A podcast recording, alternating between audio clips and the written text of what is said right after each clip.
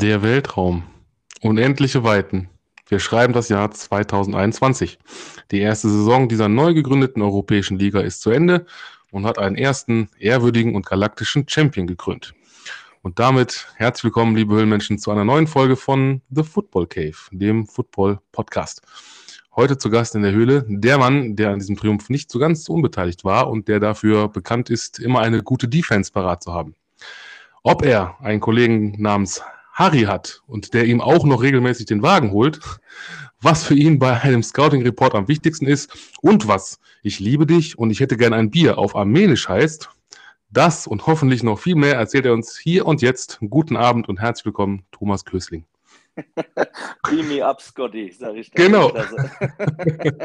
ja, das, äh, das, andere war übrigens, äh, wenn man es vielleicht gemerkt hat, eine kleine Anspielung äh, zu deinem Hauptberuf. Ja, ja, so. das, also. ich weiß nicht, hast du, einen, hast du einen Kollegen, der Harry heißt? Dann lache ich jetzt mich kaputt, wenn das jetzt ja, so ist. ohne Spaß, ich habe mich jetzt wirklich innerlich kaputt gelacht, weil der Harald, der Harry, der ist zwar in Rente gegangen letztes Jahr, mit dem habe ich vier Jahre noch zusammen gearbeitet und da wir auch noch bei der Abteilung für sichergestellte Fahrzeuge sind, ist, dieses, ah, ist diese Nummer, ob der Harry mir okay. den Wagen vorholt, äh, in doppelter Hinsicht überragend. Glückwunsch dazu. Okay. Ja, so, vielen Dank. Also, Harry, äh, genieß den Ruhestand. Ähm, wo immer du gerade bist. das war ja cool. Ähm, da ähm, jetzt vielleicht das mal vorweg oder ich überlege, nein, Moment, also ähm, wir fangen ganz vorne an. Und zwar, ähm, ich denke mal, also klar, Deutschland, Football Deutschland kennt dich jetzt, glaube ich. Ne? Äh, Europa kennt dich, glaube ich, auch so ein bisschen. Und ähm, ja, woran das liegen mag, ich rate jetzt einfach mal, es könnte, glaube ich, sein, dass du als Head Coach erst kürzlich äh, mit äh, der Frankfurt Galaxy der erste Sieger ne, der European League of Football geworden bist. Ja, so, also. Kann man so sagen. Kann man, kann man so sagen. Ich war auf jeden Fall dabei, ja. Und, ähm, inwieweit, das, inwieweit das nach Europa rausgeht, weiß ich nicht. Aber man ist jetzt ja schon ein bisschen auch in diesem, in diesem Spitzenbereich in Europa im Football tätig, auch in der GFL schon. Von daher glaube mhm. ich, dass man, dass man den meisten inzwischen ein Begriff ist. Sehr schön. Also erstmal an der Stelle natürlich von mir, ne, auch im Namen der Football Cave und einfach mal im Namen der ganzen Höhlenmenschen erstmal herzlichen Glückwunsch natürlich nochmal zum Sieg und diesem Titel. Danke, danke. Ähm, aber äh, jetzt wollen wir ja mal rausfinden, wer, wer du, was sag ich mal, wer, wer du bist. Ne? Also wer ist Thomas Kösling äh, und, und ne, wer ist der Mensch quasi hinter dem äh, Mensch, also der Mann hinter dem Headcoach? Ähm, ja. Ja, ähm, vielleicht erzähl erstmal vielleicht ein bisschen von dir. Ähm, du bist, ich glaube, wenn ich richtig recherchiert habe, da, das finde ich immer so schön, das sage ich auch jedem Gast, wenn wir nämlich Facebook-Freunde sind, sieht man ja meistens geboren am 14. März 1983. Mhm. Mhm. Also 38 Jahre alt, wenn ich richtig gerechnet habe. Ja. Genau. Polizeikommissar haben wir ja geklärt von Hauptberuf mit, äh, ja. Haupt, Hauptkommissar inzwischen, aber ja. Oh, oh sehr schön. Ein PHK, okay. Ja, ja, ja sehr gut. Äh, auch verheiratet mittlerweile, oder? Inzwischen verheiratet, genauso wie okay. viele andere Dinge durch Corona ein Jahr genau. nach, nach, hinten geschoben, aber dieses genau. Jahr war mein Jahr der Ringe. Ne? Und das habe ich uh. in jeglicher Hinsicht äh, durchgezogen. ja, der, der Herr der Ringe. Man kann, äh, ja, aber nicht, dass dann irgendwann mal irgendwo in, in Frankfurt oder Umgebung dann so, ein, so ein komischer, komische Gestalt, mein Schatz, und die das dann wegnehmen will. Man weiß es nicht.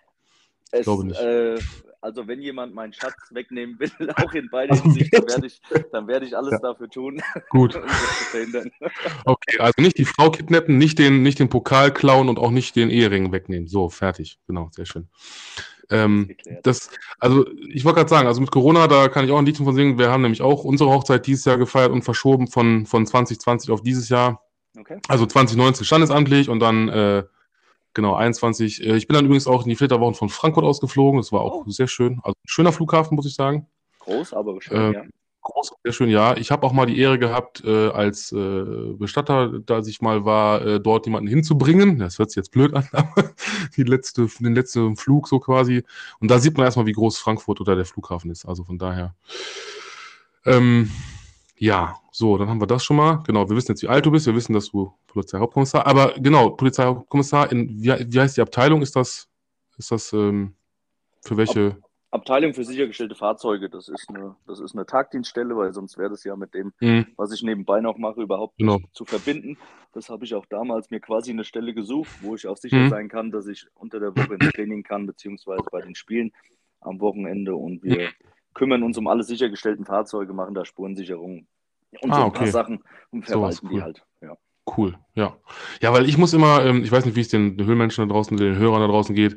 Ich denke immer dann, so Klassiker, ne, bei Polizeihauptkommissar, ich denke immer an den Tatort, ich denke an Schimanski, ich denke an der, klar, Harry holt den Wagen. Ich denke dann immer so an, an Mordkommission und, und Raub und sowas, aber ähm, ja gut, das muss es ja auch geben, ne? sichergestellte Fahrzeuge und überhaupt äh, ja, man, man, also vielleicht schocke ich jetzt einige Leute, aber es ist selten so, wie es bei Schimanski Alarm für Cobra 11 oder wie auch immer im Tatort abläuft. Ja. Also es kann auch sagen. in vielen Bereichen recht trockener Beruf sein. Natürlich hat seine, hat seine spannenden Seiten, also da muss ich aber mhm. vor allem sagen, dass die Streifenpolizei in jeglicher Hinsicht völlig unter Wert verkauft wird in Hollywood, weil gerade die Jungs sind eigentlich ja. die, die die spannenden Sachen erleben, die da hm. draußen mhm. wirklich äh, auf Achse Absolut. sind und, und jeden Tag da eine, ja, eine gute Prise Abwechslung ähm, oh, ja. einfach geschieht. Ich habe das auch fünf, sechs Jahre gemacht. Also ja. das sind eigentlich ja. so die heimlichen Stars, die kommen immer sehr schlecht weg im Fernsehen, immer nur zum Kaffee holen oder dass sie irgendwo rumstehen mhm. und warten müssen. Ne? Genau. Oder dann halt dann irgendwie, was ich dann in so Crashs und, und Schießereien immer die, die Leidtragenden sind, genau. die dann geprügelt und geschossen werden. Ne? Ja, wenn der Mann von der Kripo kommt, dann verbraucht ja. sich jeder erstmal. genau, so muss es sein. Ja, schön. Ähm, verbeugen, eine schöne, eine schöne Überleitung. Ne? Kommen wir jetzt mal zum Football. Ähm, es ist ja die Frage erstmal, wie, ne, weil du hast ja, bist ja nicht einfach nur Head Coach und äh, bist ja jetzt seit 38 Jahren auf der Welt. Das heißt, du hast ja mal irgendwann angefangen mit Football. Ähm, wie, wie hat das angefangen? Wie bist du denn zum Football gekommen überhaupt? Ja, also der, der erste Kontakt war wirklich in der siebten, achten Klasse bei einer Projektwoche der damaligen Hanau Hawks. Hm. Ähm, die haben bei uns bei der Liebesschule Altenstadt eine Projektwoche, haben die teilgenommen. Äh, man konnte sich da als Schüler äh, drei Wunschfächer quasi wählen, was man da in dieser Woche machen will. Ich hatte Football als erstes, das hat mich irgendwie interessiert, hm. weil ich auch schon mal vorher ein paar Jungs habe auf dem Hof so mit dem Tennisball spielen sehen. Und äh, dann habe ich das gemacht und da wurde ich das erste Mal so ein bisschen mit Football konfrontiert. Es hat riesigen Spaß gemacht. Mhm. Die Jungs damals waren wirklich gut. Sebastian Tuch äh, war einer davon, das weiß ich noch. Der war damals ganz jung. Das war dann auch irgendwann ein Trainerkollege von mir und auch mit dem habe ich auch gespielt. Und ähm, ja, das war dann so das erste Mal. Dann bin ich auch wirklich direkt ins Jugendtraining der Hanau Hawks, habe mich aber mhm. dann nochmal entschieden, weiter Fußball zu spielen, weil da war ich auch nicht so ganz schlecht. Mhm. Ähm, und habe dann quasi den Schritt wirklich zum Football im Alter von 18 gemacht, wo ich dann mhm. zu den Hanau Hornets, die waren dann inzwischen umgeändert vom Namen her, genau. quasi noch zwei Jahre Jugendfootball gespielt habe, aber zwischendurch habe ich mir alle möglichen Computerspiele auf Super Nintendo gekauft, habe angefangen, habe angefangen NFL zu gucken und das wirklich seit, mhm. würde ich sagen, 97, 98 mit meinem, mit meinem Paps. Äh, mhm. Da haben wir uns wirklich die Sonntage dann um die Ohren gehauen. Oh, ja. so hat man dann die Regeln gelernt, das Verständnis für den Sport und mhm. Interesse bekundet und dann, ja, wie gesagt, so mit 18, das war dann 2001, ne? Müsste mhm. gewesen sein. Dann war zwei Jahre Jugendfootball und dann war ich im aktiven Bereich drin. Sehr schön. Also ich muss sagen, ähm, ja, zur NFL kommen wir später noch auf jeden Fall so ein bisschen drauf ein, äh, gehen wir drauf ein. Ähm, und ich kann auch nur sagen, ähm, das ist immer so ein gutes Beispiel, was ich anführen kann. Ich, ich habe ja auch klar selber gespielt, äh, ein paar Jahre. Und ähm, habe selber gemerkt, dass es halt dieses, klar, natürlich, man lernt das, das Playbook natürlich, ne? also ich auf, auf seiner Position und überhaupt so die ganzen Spielzüge und äh, habe meine Frau irgendwann auch mal dazu gekriegt, ähm, Football zu gucken und das auch gut zu finden. Und ähm, dann gibt es ja diese, ich weiß nicht, bei, bei RAN, ähm, wo der Coach, also euer, oder der Commissioner ja, ne, der Herr Esume, ähm, mal irgendwann so eine Werbebreak, glaube ich, mal so ein paar Sachen erklärt hat, mal wirklich so einen ganzen Spielzeug durchexerziert hat und da habe ich meine Frau nur angeguckt und dann habe ich damals noch gesagt, ich sage, pass auf, Schatz, ähm, ich verstehe circa vielleicht 60, 70 Prozent, der Rest ist für mich auch noch, äh, ne, das ist einfach nochmal eine ganz andere Welt. Und von daher, ähm, ja, ähm, das dazu, genau, also für die, für die, für die Höhlenmenschen, für euch da draußen nochmal als Erklärung, ähm, du hast es ja eben schon gesagt, Hanau Hornets, ähm, Nachfolger des Traditionsteams und ehemaligen Bundesligisten Hanau Hawks. Ich glaube auch war auch Gründungsmitglied, glaube ich, ne? Die Hawks. Da bin ich nicht so firm, aber ich also, glaube schon, also die Hanau irgendwie sind auf jeden Fall eine Institution sind, in Genau, gewesen. absolut, absolut, genau. Ähm, das heißt, du hast dann als Linebacker, glaube ich, also mit 18 ne, war das, hast du ja dann so, so richtig angefangen, ne? Hast du ja, Linebacker ich wollt, gespielt? Ich wollte eigentlich Cornerback anfangen, weil irgendwie fand ich damals Dion Sanders und so überragend.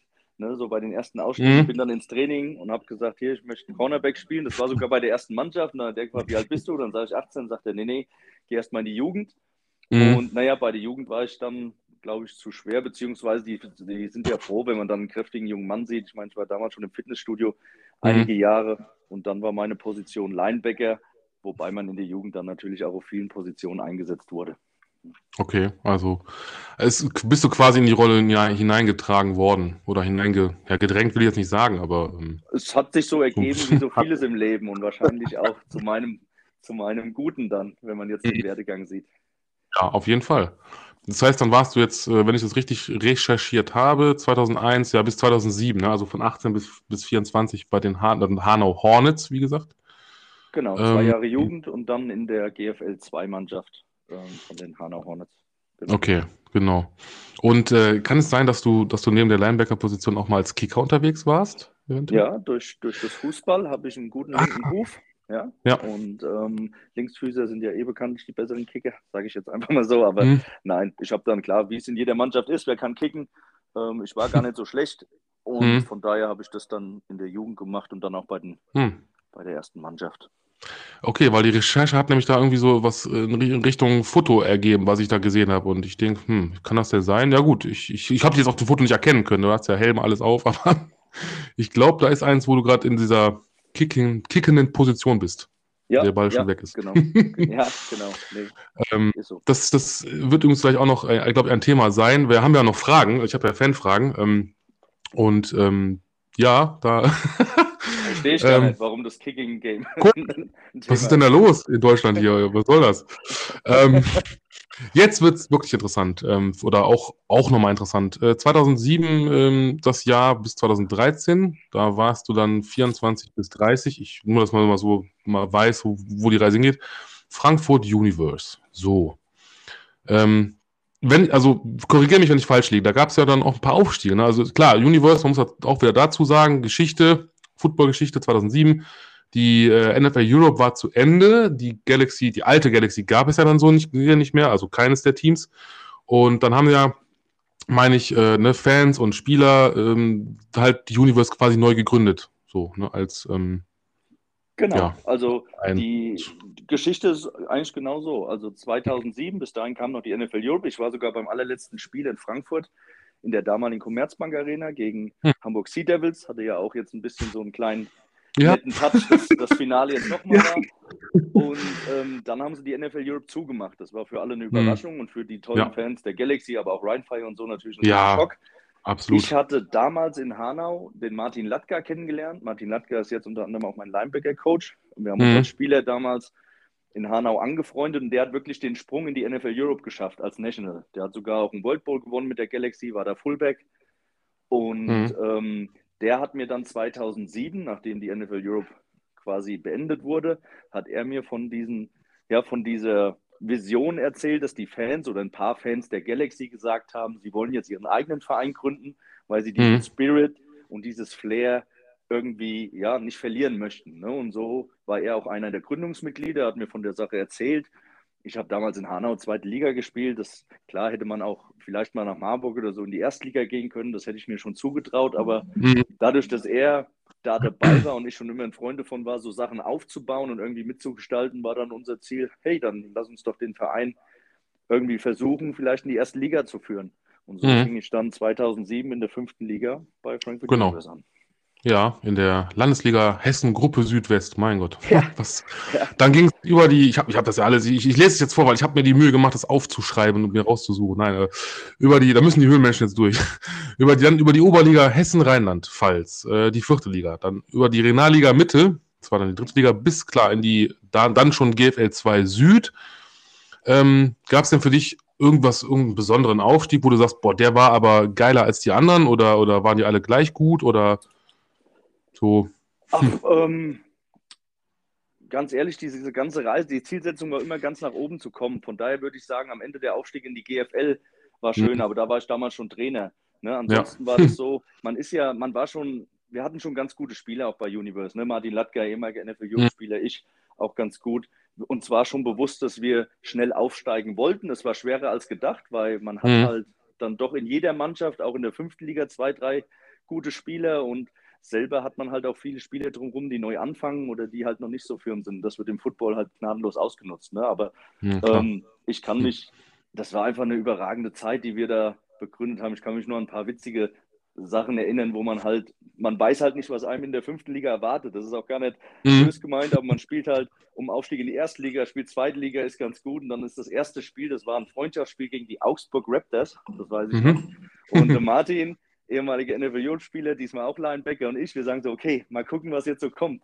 Und dann ist ungelogen der erste Spielzug der gegnerischen Offense ein designter Quarterback-Sneak für zwei Yards. Und du kannst es dir vorstellen, ich bin in der Linebacker-Position, ja. mache meinen Read-Step, sehe, wie dieser Quarterback einfach ein Sneak läuft den ersten Schritt und sich dann nach vorne wirft. Und Martin und ich gucken uns so an und sagen, okay, dann sehr, sehr witzig. Ja, mal gucken, ja. was hier sonst noch kommt. Also davon reden wir auch immer, ist natürlich in, in Echtzeit oder in, in der, wie man es erlebt hat, viel witziger als so zu erzählen. Aber das war so ein, so ein Moment, naja, mhm. ist ein bisschen anders, als wir es gewohnt waren.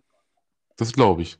Äh, an der Stelle übrigens von mir, äh, lieber Martin Latka, wenn du das hörst. Ähm, hallo, ich bin der Daniel, ich habe einen Podcast und ähm, ich habe dich schon auf meiner Liste, auf meiner Gästeliste, tatsächlich. Ich habe mir das nämlich bei der Recherche, ich denke, warte mal, Universe und Galaxy, das könnte interessant werden, mal für später. Also ich, ich denke mal, ich werde gucken, dass ich mal irgendwann also wenn du das hört, äh, ich, ich schreibe dich an. Bitte nicht Angst haben, ne? Irgendwie. Das muss er nicht hören, das verbinde ich dir auch einfach. Das ist ja gar kein okay. Thema. Das ist ein sehr guter ja, cool. Freund. Der saß erst am Sonntag hier wieder auf der Couch und wir haben Ach, guck mal. zusammengeguckt. Also, ist das cool? Ja. Wenn ich dann erzähle, ich habe den als Gast habe ich den Headcoach, äh, der die Elf gewonnen hat als erster, quasi die neu gegründete, und dessen Kumpel, der bei, im Wohnzimmer sitzt, ist ein ehemaliger World Bowl. So, dann ist doch alles. Übrigens, äh, Inoffizieller ja. Weltrekordhalter für Panzerscheiben durchlaufen. Mm. da hat er ja mal so ein, so ein verrücktes Ding gemacht als Footballspieler. Da war er im Fernsehgarten und wo auch immer mm. und hat dann innerhalb von einer Minute, keine Ahnung, 14 Panzerscheiben äh, durchlaufen. Geil. Aber die Story kann er erzählen, ist auf jeden Fall. Ja, okay. äh, ja, das, ich wollte nämlich noch sagen, so eine Anekdote. Also jetzt egal, wo ich ähm, zuletzt auch, wo ich ähm, gearbeitet habe oder jetzt auch wieder hinkomme für ein Projekt, ähm, da hat auch einer der ich sag mal, der Chefetage und man hat sich unterhalten und, und äh, weil alles neu war und dann sagt er, ach, äh, Sie sind ja, Sie sind äh, Football-Fan. Ich sage, ja, so und so gespielt, bla, dies, das. Mhm.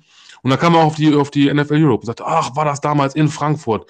Das kann man sich gar nicht vorstellen. Und dann, ich glaube, auch gegen Düsseldorf und ne, diese, das waren ja so diese Duelle, dieses Rhein-Main, sage ich mal. Ne? Das war immer wieder äh, Weltklasse. Und ähm, wie er dann auch so seine Anekdote erzählt, wie er dann da aus dem alten äh, oder ja, Commerzbank Arena oder Waldstadion äh, im Dunkeln, wie man dann so mit den alten Nokia-Handys, mit diesem grünen Display, dann hunderte Nokia-Handys dann geleuchtet haben, weil man und Feuerzeuge, weil man, weil alles schon aus war. Ne? Die, die Party ging noch weiter, das war schon aus. ja, das war halt, ähm, aber äh, daran, sieht man, dass das halt dieses wiederbelebte, ähm, also ich, ich habe diesen Hype auch so empfunden, ähm, sehr, sehr gut ist auf jeden Fall und hoffentlich auch für Deutschland gut wird oder gut tut. Ne? Das, ähm, aber da kommen wir gleich auch noch zu. Ähm, denn äh, sprechen wir noch mal kurz, also als Linebacker hast du irgendeinen, gibt es irgendeinen Quarterback, den du am liebsten oder auch am meisten gesackt hast? Weißt du das noch? Wo du sagst, ja, dem habe ich aber extra einen eingeschenkt. Oh. nee, also das ist jetzt ein Lieblingsgegner nicht. Man hat gegen viele Amis halt eine GFL 2 gespielt, ne? Und die haben auch, die haben auch wirklich äh, dann viel gewechselt. Ähm, hm. Nee, ich weiß nur, dass ein gewisser Pearl Clazel, der war, der war richtig gut. Das war ein überragender Quarterback, gegen den habe ich damals schon, der war in Darmstadt damals und dann in, Wies, nee, in Wiesbaden nicht bei den Pirates und so. Der war, mhm. schon, der war schon richtig gut, aber jetzt einen speziellen, speziell ähm, liebsten Feind oder so wie Brett Favre oder John Randall hatte ich jetzt nicht. okay. Ähm, das heißt also, es gab da keinen Quarterback, der gesagt hat, oh shit, it's Thomas, Thomas again oder so und der dann immer wieder dann gewechselt hat nach Motto, ich will nie wieder gegen Frankfurt spielen. Nee. Nein, so schlimm. Ich glaube, so gut war ich dann auch nicht, durch diesen Impact hatte, ja. okay. Ähm, ja, und dann, jetzt ist ja die Frage, weil dann äh, ging es ja 2014, also äh, da ist der gute Thomas 31, ähm, quasi, war das ein Wechsel vom aktiven Spieler direkt zum Coordinator oder wie, wie kam es? War das ein Karriereende oder hast du gesagt, nee, komm, ich bin, ich bin zu alt für den Scheiß oder nee, komm, ich will das jetzt so machen oder? Ja, eigentlich war Football vorbei. Also man muss sagen, ich habe äh, Knorpel im Knie, ne, in beiden Knien mm. sind auch nicht mehr vorhanden und so und okay. Brustmuskel eingerissen, also die normalen Football-Sachen, die man halt irgendwann mm. mal hat. Und dann ging es halt nicht mehr. Und da habe ich dann auch gesagt, ich, ich werde mich jetzt vom Football auch zurückziehen, weil man halt auch viel Zeit und wir haben damals auch so Aufstiege mit Universe, da war man schon Führungsspieler, mhm. Captain und hat auch viel nebenbei gemacht. Das, da war irgendwie auch so eine Phase, wo ich dachte, ich bin auch mal froh, ein bisschen Freizeit zu haben, muss mhm. ich ehrlich sagen. Und dann kam, ja, da war ich, da war ich in Köln auf dem Weihnachtsmarkt und dann kommt ein Anruf von Mike Williams, der wurde damals Head Coach mhm. bei der Frankfurt Universe und den kannte ich aus Hanauer Zeiten noch. Also Hanau ist eh ein ganz wichtiger Faktor auch in meiner, in meiner Football-Karriere, auch jetzt noch, weil ich einfach mit vielen Leuten, auch die ich damals kennengelernt habe, jetzt mhm. auch zusammen coache oder die halt wichtig waren. Und Mike Williams hat einfach gefragt, ob ich Defense Coordinator werden will. Und ich glaube auch ehrlich, hätte, ich wäre nicht für einen Position Coach nach Frankfurt gekommen, ich wohne ein bisschen außerhalb, aber mhm. das hat mich so gereizt und dass er mir auch das Vertrauen geben wollte. Ähm, das war so eine Sache, hey, das, das könnte was werden. Und so bin ich quasi ohne, ohne irgendwelche Pause oder so, direkt vom Spieler oder vom, vom Team-Captain auch dann mhm. Defense Coordinator geworden, 2014 ja. in der GFL 2. Ich wollte gerade sagen, weil normalerweise ist, kennt, kennt man ja auch so ein bisschen diesen Werdegang, dass man sagt, okay, klar, aktive Karriere beendet. Je nachdem, wo man gespielt hat, wird man zum Beispiel erstmal Running Back Coach oder Linebacker Coach, also Position Coach, aber ist natürlich ein, großer Schritt, denke ich mal, direkt, also die Defense ähm, quasi unter den Fittichen zu haben und auch noch Chef Scout. Ähm, deswegen da mal die Frage, das hatte ich ja im Intro schon äh, so angesprochen, gibt es da irgendwas, ähm, äh, äh, wo du sagst, was, oder auch Talentförderung und so, was wichtig ist, worauf du achtest oder was dir besonders wichtig ist bei sowas, wenn du jemanden scoutest? Um, ähm, das Zwischenmenschliche ist, glaube ich, beim Recruiten und Scouten das Wichtigste, wenn wir jetzt aufs Recruiting gehen. Wenn wir aufs Scouten gehen, ich glaube, man muss einfach, man muss einfach wissen, was, auf was man achtet, beziehungsweise ich zumindest sage ich das von mir, ich sehe halt auf dem Tape so gewisse Dinge, die mich dann ansprechen, wo ich sage, okay, der Junge gefällt mir. Das müssen gar nicht immer jetzt die Highlight-Tapes sein, die man von Leuten sieht, weil das sind halt die Highlights. Ich meine, es wäre ja schlimm, wenn die schlecht wären so, ne? sondern es sind halt so andere Sachen. Hasselt der Spieler? Äh, wie verhält er sich beim Play, wo er vielleicht nicht im Mittelpunkt steht?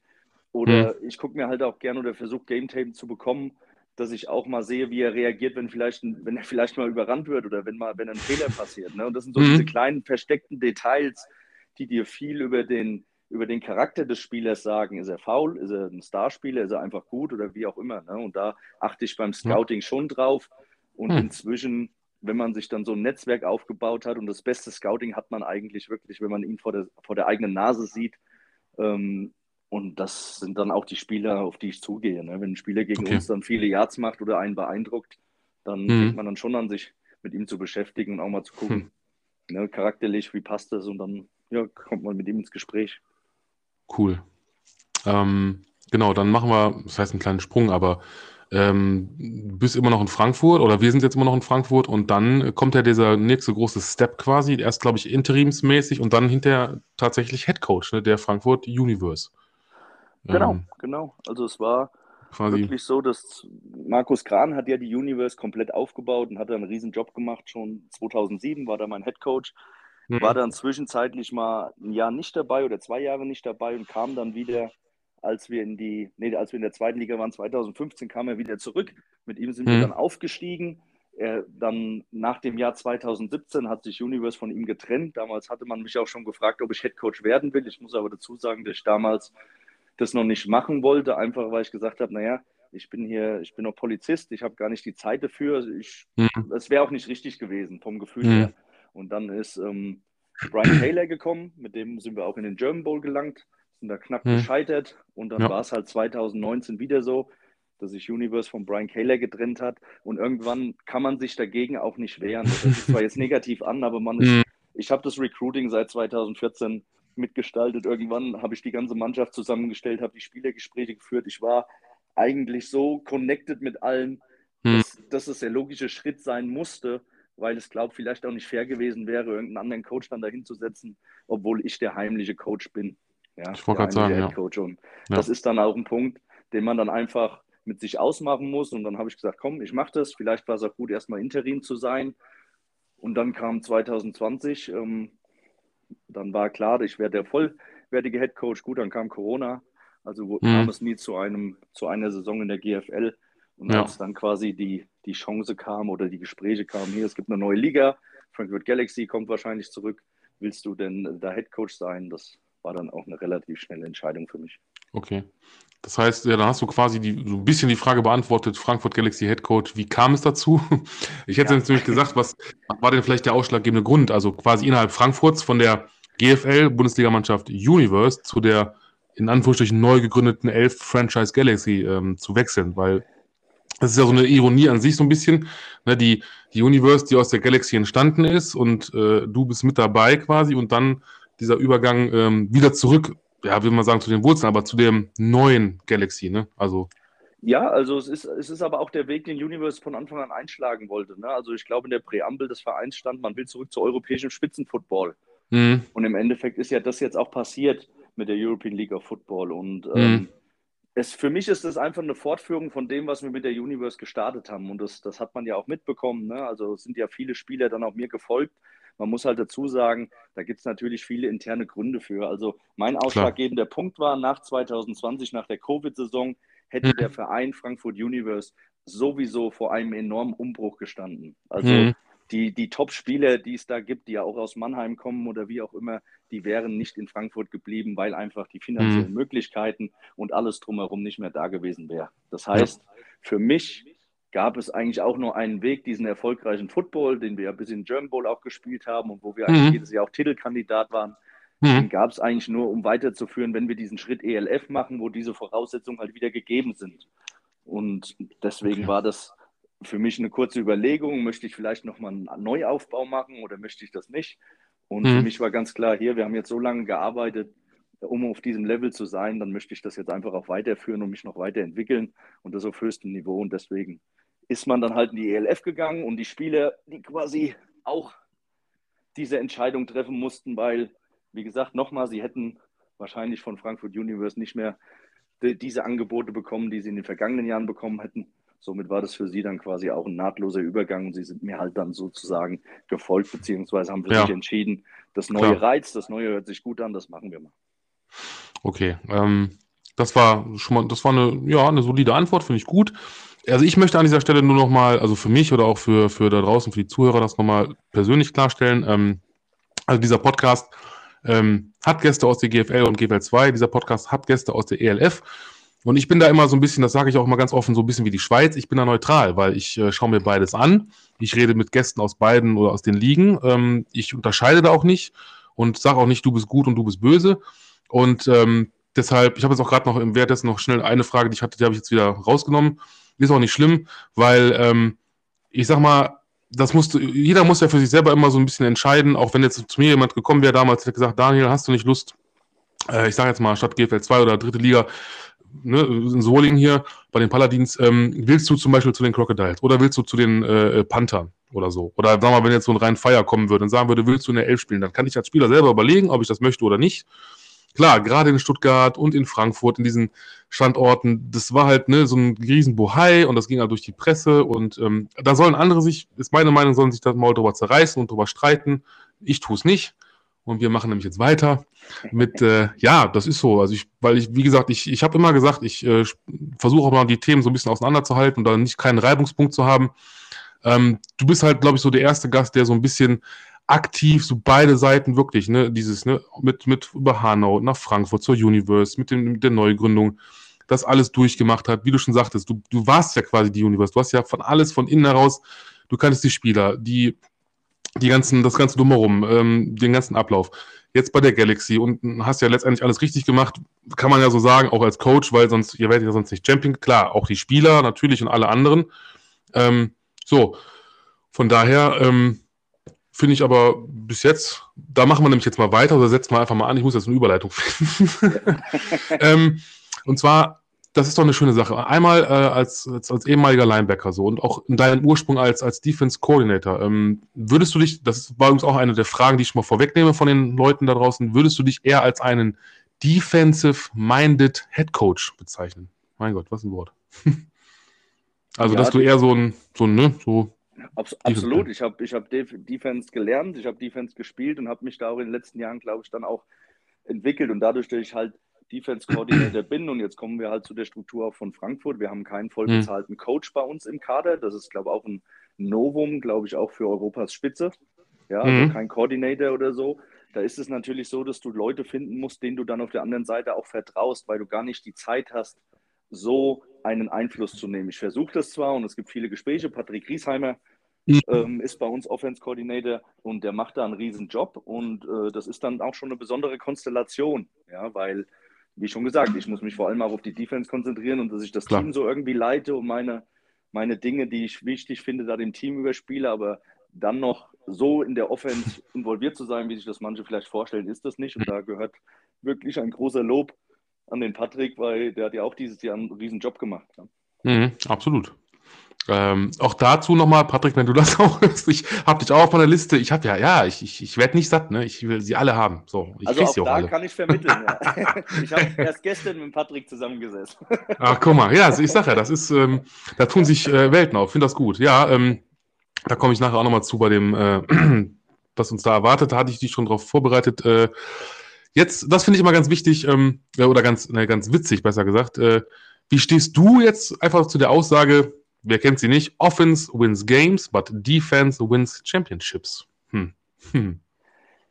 Äh, hat, ja, es äh, hat natürlich sein, ist, wie soll ich sagen, sie ist irgendwo vielleicht überholt inzwischen, aber hm. sie hat natürlich auch ihre Berechtigung, weil wenn eine, wenn eine Defense das Spiel unter zehn Punkten hält, dann ist es wahrscheinlich leichter zu gewinnen als wenn, ähm, als wenn man 30 Punkte zulässt, dann muss die Offense erstmal scoren. Also eine Defense hat schon, wenn sie sehr stark spielt, einen sehr, sehr hohen Anteil und kann ein Spiel auch in dem Sinne dann auch klar dominieren. Ja, also wenn mhm. eine Offense 30 Punkte macht, dann kann es halt auch noch sein, dass die andere Offense 40 Punkte macht. Ne? Also sie, aber wenn du als Defense deinen Gegner klar. zu null hältst, kannst du schon mal nicht verlieren. Ja? Ich wollte gerade also, sagen. Von daher ist der Einfluss einer sehr, sehr starken Defense, wenn es um diese Bereiche geht, 0 bis 10 Punkte schon, schon sehr da. Von daher ist das berechtigt. Aber wenn wir jetzt unser Euro Bowl-Finale oder, äh, sorry, ja. ähm, ELF Bowl-Finale, ich schwanke auch noch zwischen diesen, ja. zwischen diesen Namen. Es ist auch schwierig, ähm, ja. Wenn man das sieht, 32, 30, weiß ich mhm. nicht, ob man davon reden kann, dass eine Defense wins Championships. Also, ähm, es war, das, war schon, das war schon gut, dass wir eine gute Offense an dem Tag hatten. Ja, also ich, äh, ähm, ich muss sagen, das Spiel selber, ja, ich habe es live, also was heißt gesehen, also ich habe es im, äh, nicht, ja, doch im Fernsehen, beziehungsweise über das Handy, weil ich war zu der Zeit noch ähm, in, äh, im Urlaub in Griechenland und äh, es war ganz toll auf so, so einem Bötchen, wir haben so eine Bootstour gehabt und dann jedes Mal, ich denke, kacke, die Internetverbindung, jetzt ist sie wieder weg, scheiße, was ist jetzt passiert? Verdammt, wieder ein Touchdown verpasst. Also es war schon sehr, sehr auf, auf äh, man war aufgejuckelt, aufgebrausend war es. Ähm, ich war auch neutral, muss ich sagen. Also ich will jetzt nicht sagen, Hamburg oder Frankfurt, ich meine, ich kann jetzt über Frankfurt nicht viel sagen. Also Hamburg ist auch eine schöne Stadt, ja. Und auch da bin ich, äh, äh freue ich mich schon, wenn ich irgendwann dann den, den äh, Headcoach da äh, eine Strippe habe. Hm. Und äh, ähm, nee, aber wie du schon sagtest, ne, das ist halt ähm, viele, ich, ich kenne auch viele, die ähm, komischerweise, die halt Defense gespielt haben, auch aus meinem Bekannten- und Freundeskreis. Wie gesagt, ich war ja das Gegenstück in der Offense. Ähm, die immer dann sagen, ja, aber Defense wins äh, Championships. Ich sage, ja, mag ja sein, aber wie du schon sagtest, ne, es kommt auch immer darauf an, so ein bisschen, das ist tagesformabhängig, aber auch klar, wie gut ist die Offense, ne? Äh, äh, siehst ja, ne, wie, wie geht ein Spiel aus? Wenn es jetzt so ein 10 zu 7 ist, dann kann man sagen, hm, okay, die Defense, ne? Aber es gab ja auch schon mal German Bowls, die, glaube ich, auch mit, weiß ich nicht, 40, 50 Punkten auf beiden Seiten. Da denkt man auch so, okay, da war die Offense halt heute mal ähm, am Start. Genau, also es ist wirklich immer ein Gesamt, es ist ein Gesamterfolg und dann ist die Tagesform oder wie das Spiel sich entwickelt, ähm, welche, welche wirklich Wege es nimmt und das kann auch wirklich unterschiedlich sein. Von daher, mhm. es ist ein netter Spruch, den man gerne mal immer reinwerfen ja. kann. Kann ich jedem empfehlen, wenn ihr am Stammtisch seid und haut diesen Spruch ja. raus, dann macht ihr nichts falsch, dann werden alle euch zustimmen und ihr seid integriert. Ja, ja. absolut. Ähm, apropos Stammtisch, ähm, da fällt mir noch ein, ich weiß nicht, ob es dir auch mal so ergangen ist, ähm, da gibt es so ein schönes Meme, ähm, so ein Bild äh, aus der, aus der, aus, aus der Ich-Perspektive, also wenn du dir das Bild anguckst, das soll dann ne, so aussehen, als wenn man das selber ist, der das Bild sich anguckt und dann irgendwie äh, links und rechts einfach nur in den Raum rein an so einem Tisch, ich glaube, weiß nicht, 10, 15 Mädels, alle jung, hübsch, gut aussehen und die dann dich alle angucken und drüber der, der Satz, dieser Spruch, ähm, dieser Moment, wenn du erzählst, dass du Football spielst. ich kenne es, ich kenne es nicht, aber die Bedeutung ist mir. ja, oder? Also ich, ich habe es auch nie so wirklich erlebt. Also. Nein, aber ich weiß natürlich, ich sag mal so, viele, es gibt viele Spieler, die mit diesem Image auch kokettieren und es gibt, wir haben hm. sie früher so Facebook-Footballer genannt, ne? Das sind ja. die Jungs, die nicht regelmäßig ins Training kommen, aber die sind an jedem Game Day da. Und genau. ich sag mal, gerade in den unteren Ligen ist es wirklich ein Problem, weil du bist auf jeden Spieler angewiesen. Ne? Du hast Absolut. vielleicht 25 Mann im Training und bist froh, wenn du am Spiel deine 35, 40 hast. Und mhm. dann haben solche Spieler halt auch immer wieder die Möglichkeit, dann doch ins Team zu rutschen, weil wie konsequent willst du als Trainer sein, wenn du jeden brauchst? Ja. Ne? Und das, ja, aber die sind dann mehr damit beschäftigt, äh, ein Bild zu posten, weil die meisten kennen sich eh nicht mit Football aus. Und äh, dann können sie sagen, hey, ich bin Footballspieler und alle erstmal, wow, tough.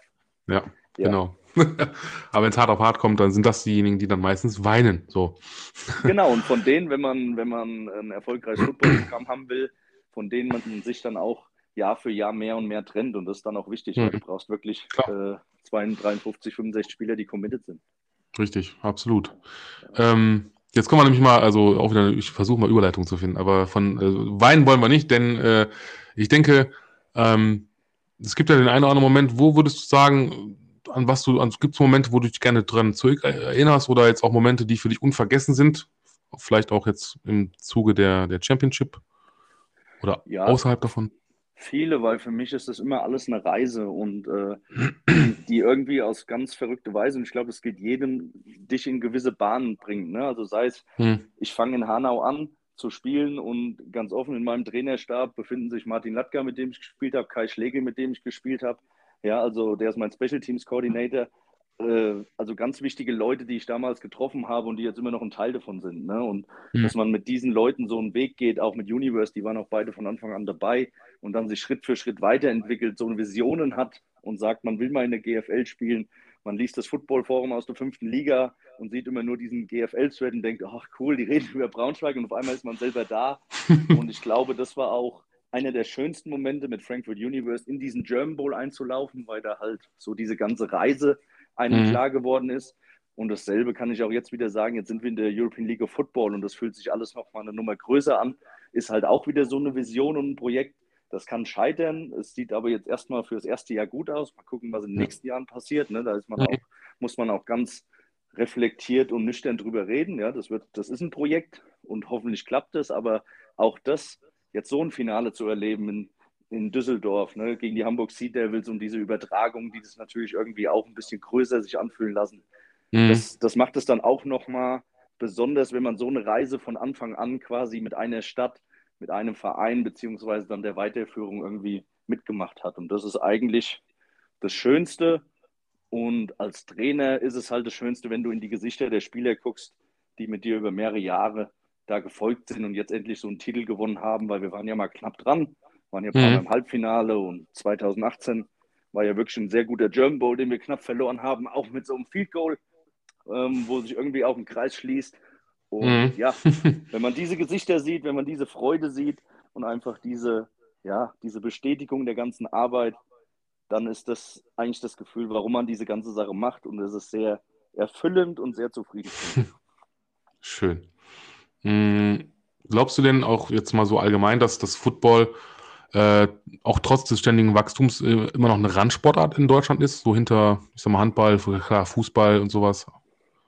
Ja, es ist, es ist es immer noch und es wird, ja, hoffentlich können wir diese Krusten aufbrechen. Ne? Ich meine, das war ja das Ziel davon. Wir müssen auf jeden Fall an das Publikum kommen außerhalb der Footballkruste und so. Hm.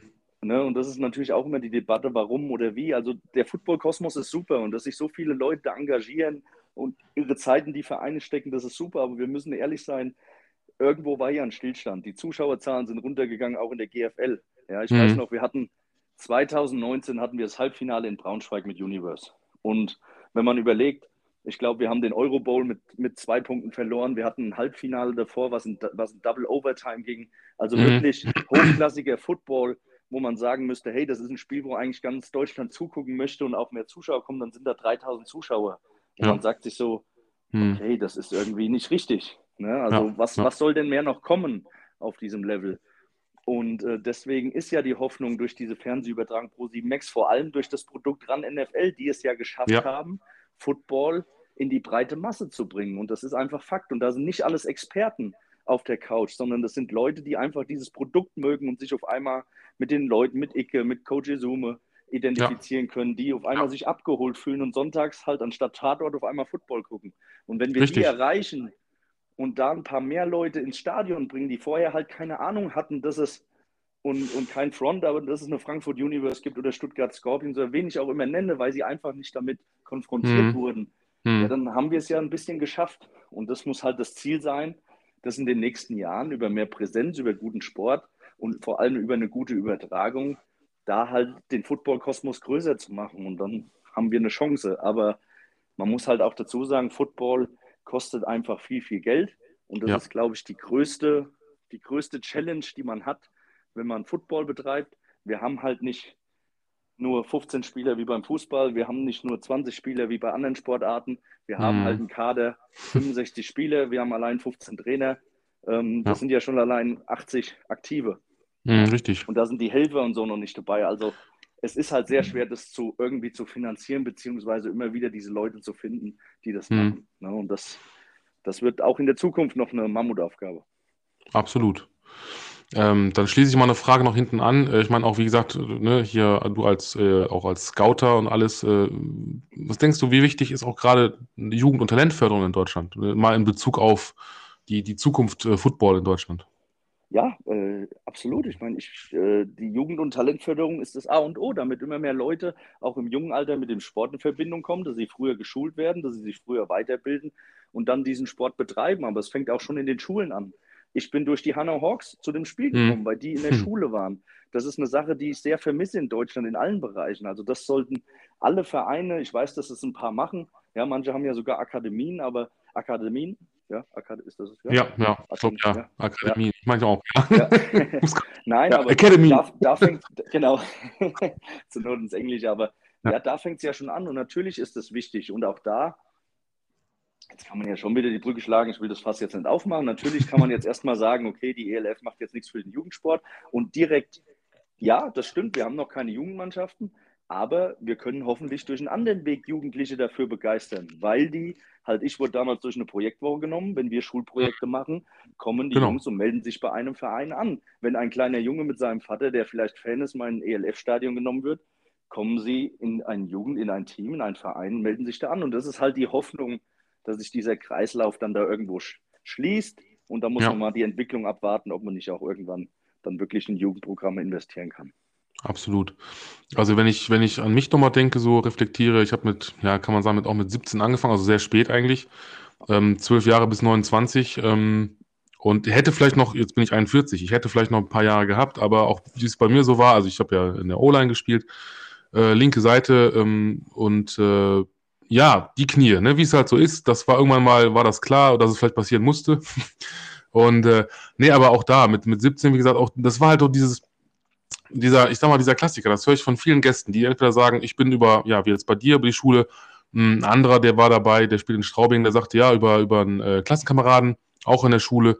Ähm, ich jetzt war halt auch durch, durch Freunde, Bekannte, dieses, komm doch mal mit, guck dir das mal an. Ne? Und so denke ich mal, ähm, wenn man heute nämlich sieht, die Jugend heutzutage, äh, es ist teilweise erschreckend, das ist leider so, also nicht nur, dass man teilweise unsportlich ist, aber auch dieses ganze ne, dieses gesellschaftliche. Und ich finde, da gibt Football einem ja genau wie in einem Fußballverein einem dieses Soziale wieder, Mannschaftsgefüge, äh, ja, Bewegung ne, an der frischen Luft. Was willst du mehr? Ich meine, ne, und hast noch eine, eine, sinnvolle Aufgabe. Also, wenn du dann jemanden begeistern kannst. Und ich finde das, äh, wie du es schon gesagt hast, also, ob jetzt die ELF, die GFL, ähm, das wäre mir auch noch eine Frage gewesen. Ich nehme es einfach mal vielleicht vorweg, weil ich glaube, also mein, mein Wunsch wäre es, oder von vielen anderen auch wahrscheinlich, dass wenn irgendwann mal beide Ligen so weit ineinander, sagen wir mal, kooperieren können und nicht gegeneinander, dass man dann sagt, man tut was für die Talentförderung gemeinsam, man tut was, ich sag mal, im Austausch mit, ich sag mal sowas, vielleicht wie in der NFL, so ein Trade, dass man wirklich mal sagt, okay, oder jetzt soll natürlich nicht die eine Liga zur, zur Farmliga der anderen werden, aber dass man da vielleicht die Möglichkeit hat, ne, Jugendspieler zu nehmen,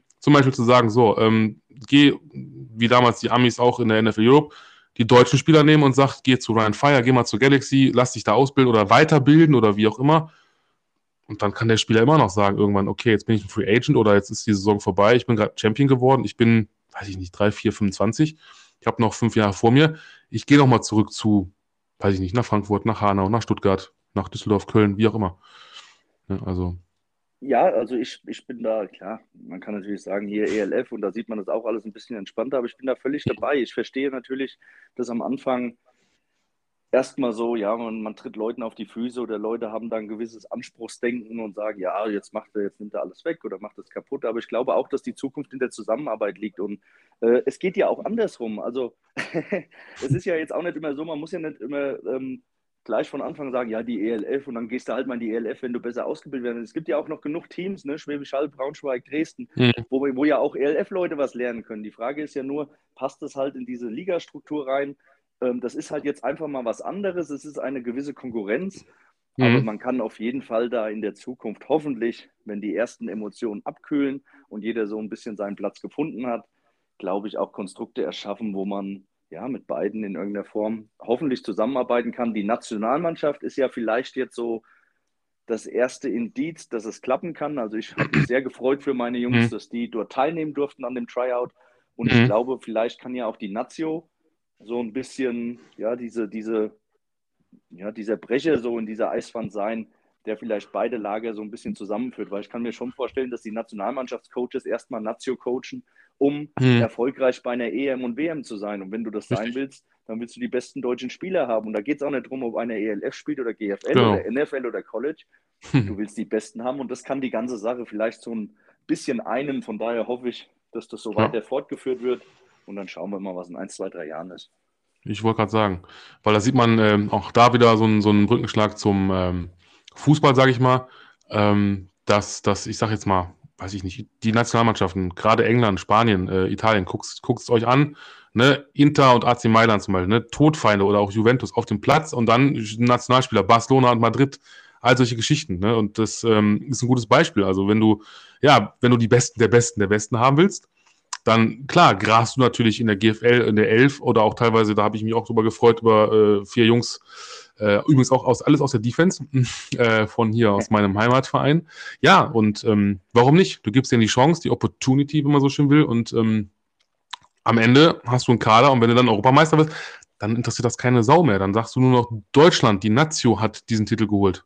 Ja, und dann war da, weiß ich, der Wide Receiver von der Galaxy dabei und der Defense End aber von äh, Düsseldorf Panther und einer aus äh, von den Sea Devils, einer von den ja, Blue Devils ist ja gar nicht mehr, aber ne, so oder aus Dresden, aus Braunschweig und hast du nicht gesehen. Von daher. Ja. Und das schön. ist auch völlig egal, weil es geht darum, dass die Spieler einfach spielen. Und im Endeffekt ist das für die Spieler hier noch alles. Und äh, die Spieler, ja. die jetzt halt in Deutschland sind oder in Europa, haben halt die Chance, dass sie jetzt nochmal zwischen was anderem wählen können. Ja, und dann mhm. muss halt jeder entscheiden, was er macht, wie er es macht. Und ja, mach schauen. Sehr schön. Ähm, jetzt kommen wir mal ein bisschen zur Elf selber noch. Ähm, und äh, da habe ich mich auch, war, fand ich ganz gut oder mich gefragt, hast du vor dieser ersten Saison, also du bist, bist Head Coach geworden, ähm, es geht in die Saison, Vorbereitung ist vorüber, ähm, das erste Spiel steht an. Hast du dann gedacht, okay, ähm, am Ende so, ich, ich gehe mit dem Pott nach Hause quasi und habe das Ding jetzt in der Hand? Oder? Nein, das ist, das ist nicht mein, das ist nicht mein Naturell. Also ähm, ich kann schon, ich bin schon sehr realistisch und kann schon einschätzen, spielt man um den Titel mit oder nicht.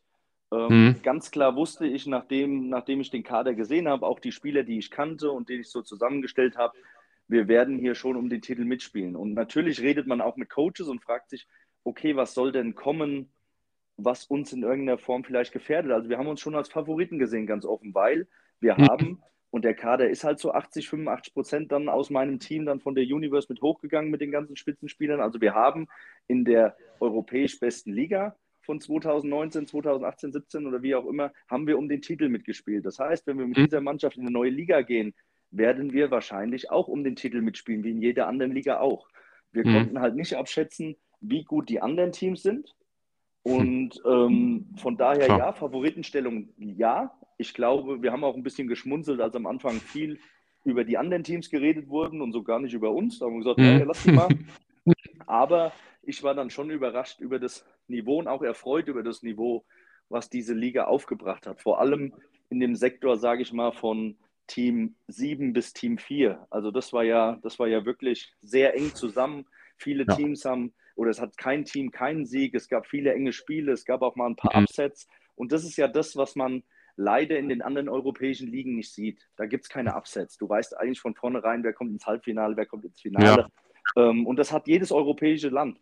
Ja, und, und deswegen war ich schon überrascht, dass auch die Spiele an sich gegen vermeintlich schwächere Teams doch auch eine gewisse Herausforderung waren, weil sie halt auch gute Imports hatten und weil sie auch zum Beispiel Barcelona mit die besten spanischen Spieler geholt haben. Und das ist dann schon mhm. ein Unterschied. Ja, ähm, und von daher äh, war uns von Anfang klar, wir spielen um den Titel, haben es ja am Ende auch gemacht. Aber das Finale hat ja auch gezeigt, und ich glaube, dass jeder Football-Fan, der irgendwo neutral sich das angeschaut hat, hat schon gesehen, dass das auf jeden Fall Top-Level Europas ist. Ja, das kann man hm. jetzt hier äh, auf die Waage legen. Ist jetzt GFL stärker? Ich sage immer, Dresden hätte in der ELF um den Titel mitgespielt, wir hätten in der GFL um den Titel mitgespielt. Das ja. nimmt sich auf dem Level nichts. Fakt ja. ist aber, wer das ELF-Finale gesehen hat, hat gesehen, das ist Top-Football, eine Absolut. super Dramatik, ein überragendes Komplettpaket. Und ja. deswegen fühlt sich dieser Titel aber auch sehr real an und auch sehr wertig, weil es mhm. einfach so, ein, so auch ein hart erkämpfter Titel war. Das stimmt. Und vor allem nochmal ähm, für die, die vielleicht am Anfang nicht zugehört haben, was ich nicht glaube, aber das fand ich halt so bemerkenswert, dass im, im ersten Finale der, der Elf, also der European League of Football, die Teams mit dem gleichen Namen, ne, wie sie im letzten Finale der NFL Europe waren. Also ähm, da hat sich echt der Kreis geschlossen. Das war. Ähm, ja, das sind diese kleinen Randgeschichten, die man, man könnte sagen, das Leben schreibt. scripted, ne? Aber, ja, ja, ja, ja, von Gott wahrscheinlich. Ja. Keine Ahnung. Aber ähm, nochmal dazu vielleicht so, so ein, ähm, das heißt Vergleich, will ich das nicht nennen, aber ähm, die ich sage jetzt mal bewusst in Anführungsstrichen, die alte Frankfurt Galaxy war ja insgesamt achtmal im Finale. Ich musste äh, nachrechnen, weil es, danke an Wikipedia, das war echt beschissen da aufgeschrieben. Ich musste echt noch fünfmal gucken, ob ich das richtig gerechnet habe. Also achtmal im Finale äh, der NFL Europe und viermal den World Bowl gesichert. Ja, was glaubst du, die jetzige Frankfurt Galaxy, kann die sowas ähnliches erreichen, sage ich mal? Also noch den einen oder anderen Titel? Oder? Auf, auf dieser Ebene werden wir bestimmt immer eine erstmal in den nächsten Jahren eine, eine, Rolle um den Titel spielen. Also nächstes Jahr wird es interessant. Also ich meine, das ist mhm. der nächste Sprung. Jetzt kommen Swaco Raiders, Vienna Vikings. Also ich glaube, jetzt spätestens mit dem nächsten Jahr ist dann auch die sportliche Legitimität dieser Liga, wenn man sie denn anzweifeln wollte, dann auch mhm. weg, weil sie ist da. Ne? Die zwei der Top-Teams Europas haben sich jetzt noch angeschlossen, plus noch Istanbul, ja. wo man guckt.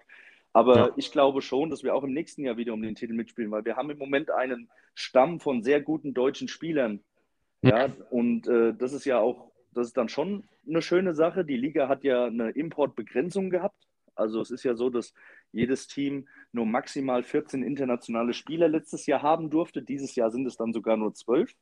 Das mhm. heißt, es wird immer mehr Wert auf deutsche Spieler gelegt. Und da haben wir halt einen guten Stamm auf gewissen Positionen, die du brauchst. Und solange du diese Spieler hast und halten kannst und jedes Jahr dann mit Talenten oder anderen Spielern noch zusammenführen kannst, dann hast du ein gutes Team. Und deswegen kann man nicht versprechen, ob man nächstes Jahr wieder den Titel holt, aber ich kann, glaube ich, schon hm. sagen, dass wir nächstes Jahr um den Titel wieder spielen werden. Okay. Hast du denn noch einen anderen Favoriten so jetzt, also wenn man ja auch mal die anderen Teams, du hast ja schon gesagt, ne, Vienna Vikings, äh, Sparko Raiders, Istanbul, äh, Düsseldorf dazu nimmt zu allen anderen, gibt es da für dich sonst so einen Geheimfavoriten oder, oder wo du sagst, oh doch, der könnte aber zumindest Halbfinale oder Finale? Ja, also ich, ich glaube, dass die Liga noch ausgeglichener wird nächstes Jahr. Zum einen, weil wieder die ausländischen Spieler oder die internationalen Spieler reduziert werden. Zum anderen, ich glaube schon, aus meiner Sicht jetzt, wie ich das erlebt habe, und ich spreche natürlich auch mit vielen Spielern, mit eigenen Spielern, aber auch anderen, die ELF, egal wie man sie gesehen hat, hat schon Eindruck hinterlassen. Und gerade, und das muss man ja schon sagen, sie haben es geschafft, medial ein anderes Auftreten zu erzeugen. Ja, also mhm. wenn du wenn du die Spiele bei Pro7 Max siehst von der Produktion, das war, als wir das erste Spiel gesehen haben im Fernsehen, dachten wir, wow, was ist das, das, das sieht ja blöd gesagt aus wie NFL so. Natürlich nicht vom Speed und von den Leuten, aber erstmal von der Aufmachung. Du hast, du hast Linien da im Fernsehen eingezeichnet. Jetzt im Finale hatten wir eine Instant Replay. Wohlgemerkt, äh, der erste Coach in der Historie, glaube ich, von europäischem Football, der die Challenge Flag geworfen hat. Ja.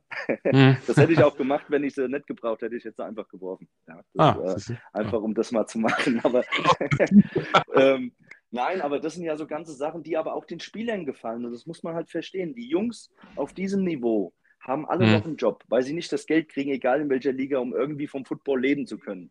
Das mhm. heißt, du weißt das selber, dreimal die Woche Training, noch je höher du spielst, dann noch Videoanalysen, mhm. du musst dich mit dem Gegner beschäftigen. Also du bist fünf, sechs Tage in der Woche eigentlich komplett mit Football beschäftigt und du kriegst schon nicht das Geld, was dir eigentlich zusteht, oder wo man sagen müsste, naja, so ein Spieler sollte eigentlich schon mehr verdienen wie vielleicht ein Kreisliga-A-Fußballer im Fußball.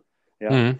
Aber dann, dann kriegst du zumindest eine, eine andere Reichweite. Du, du wirst wenigstens anders dargestellt. Die Spiele sind nach einer Stunde schon mit Kommentator in den Highlights zu sehen. Du hast ein anderes Instagram-Auftreten, wo ich jetzt kein Fan bin, aber das ist halt den, der heutigen Generation wichtig. Und du kannst halt zeigen, du machst was Besonderes, weil ich weiß nicht, wie es dir ging, wenn man früher in der Schule war, egal ob man zweite Bundesliga, erste oder was weiß ich gespielt hat. Ach ja, mhm. du spielst Football, hm, okay, ja. Und das war's. Und heutzutage ja. gehst du ja. halt rum und die Leute, und das war gerade nach unserem Finale halt zu beobachten, auf einmal wirst du angesprochen, auf einmal schreiben dir Leute, die nie was mit Football zu tun haben, hey, wir haben dich im Fernsehen gesehen und so. Und das sind, das sind Werte, die kann jeder für sich bewerten, ob die toll oder nicht sind. Deswegen spielt man kein Football.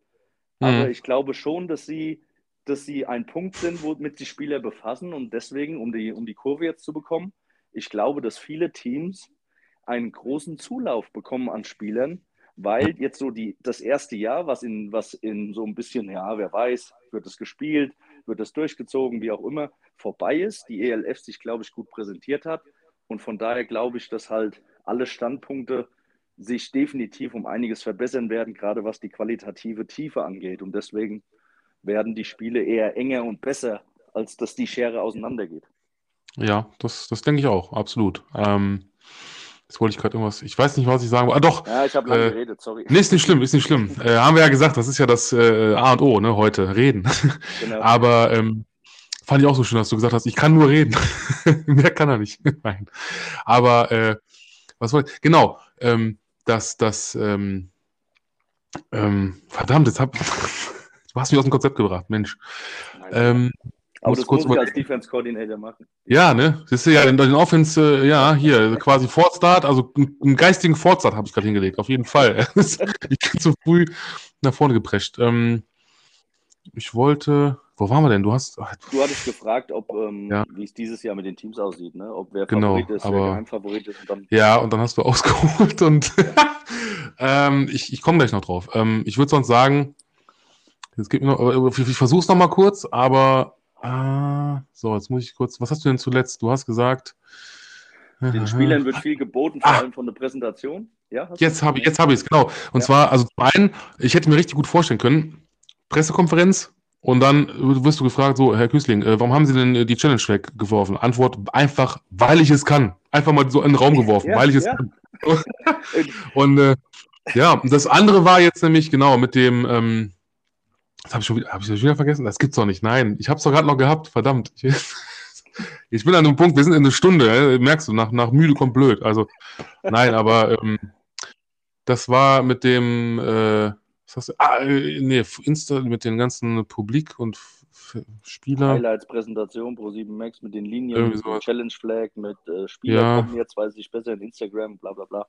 Irgendwie sowas. Ich weiß es nicht ja, mehr. Egal, komm. Mach weiter. Ähm, Richtig. Und zwar, jetzt kommen wir mal zu den Fragen. Jetzt wird es nämlich, nämlich interessant. Ich versuche das ein bisschen zusammenzukürzen. Haltet es, haltet es mir bitte nach. Also, die Fragen an sich kommen, ich habe mir die mal aufgeschrieben, es waren nicht, also viele Fragen, aber hauptsächlich drei Jungs. Ähm, zum einen, ich, ich nenne sie mal, bei Facebook waren es Sean Carter, so schreibt er sich, Kiel McFion, ich weiß nicht, äh, schöne Grüße gehen raus mal, und der, ähm, der Nils Rosjat. Ähm, dazu komme ich später noch, zu dem guten Mann. Ähm, Vielleicht mal so eine Frage, wie sah denn dein Alltag während der Saison aus?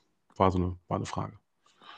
Naja, in der Regel um 6 Uhr aufstehen, äh, meinen Dienst bei der Polizei machen und dann äh, drei, vier Tage in der Woche irgendwann um nach Mitternacht heimkommen. Ja, das war mein, mein Tag, wo man sich dann zwischendurch mit Polizei und dann mit viel mit Football, Scouting, also von den Teams halt dann, Scouting Reports und natürlich Training beschäftigt hat. Hm. Ähm, wie sieht, oder ja, kann man sagen, wie sieht, wie sah so eine typische Trainingswoche aus bei dem, bei deinen Teams? Ob jetzt GF, also ob jetzt Universe oder Galaxy, ist ja. ja genau, da wir ja auf einem hohen Niveau auch gespielt hatten bei Universe, so ziemlich gleich. Ne? Also wir haben dreimal die Woche Training, Dienstags, Donnerstags, Freitags. Ähm, je nachdem Positionsgruppen machen montags noch zum Teil Videomeetings und äh, so ist eigentlich die Trainingswoche aufgesplittet, wobei freitags ein reines Walkthrough ist ähm, wo man mhm. nochmal so Formationsdrills macht oder nochmal Video schaut zusammen und sich auf den Gegner einschwört. Und dann ist ja Samstag entweder Reisetag und Spiel oder Anreisetag mhm. und Sonntagsspiel. Ja. Mhm. Ähm, das fand ich auch ganz gut, die Frage. Da hat man nämlich ähm, im Vorfeld, haben wir, hast du es schon mal angerissen. Ähm, ich lese es mal vor. Also, wie gut lässt sich diese enorme Arbeit mit einem Beruf vereinbaren? Hintergrund, Soweit bekannt äh, bist du ja, glaube ich, neben Andreas Nommensen äh, einer der wenigen Head Coaches, zumindest in der Elf, die nicht Vollzeit eingesetzt waren ne? oder sind. Ja, ich so, glaube, ne? wir beide waren die einzigen Head Coaches. Ich möchte jetzt keinen zu nahe treten, aber ich glaube schon. Ne? Wir waren ja. auch, jetzt möchte ich auch nichts falsch sagen, ich glaube auch die beiden einzigen deutschen Head Coaches. Nee, Martin Hanselmann, sorry, will ich nicht zu nahe treten, der war in Stuttgart, ne? aber ja. in Berlin und Leipzig waren es hm. keine Deutschen.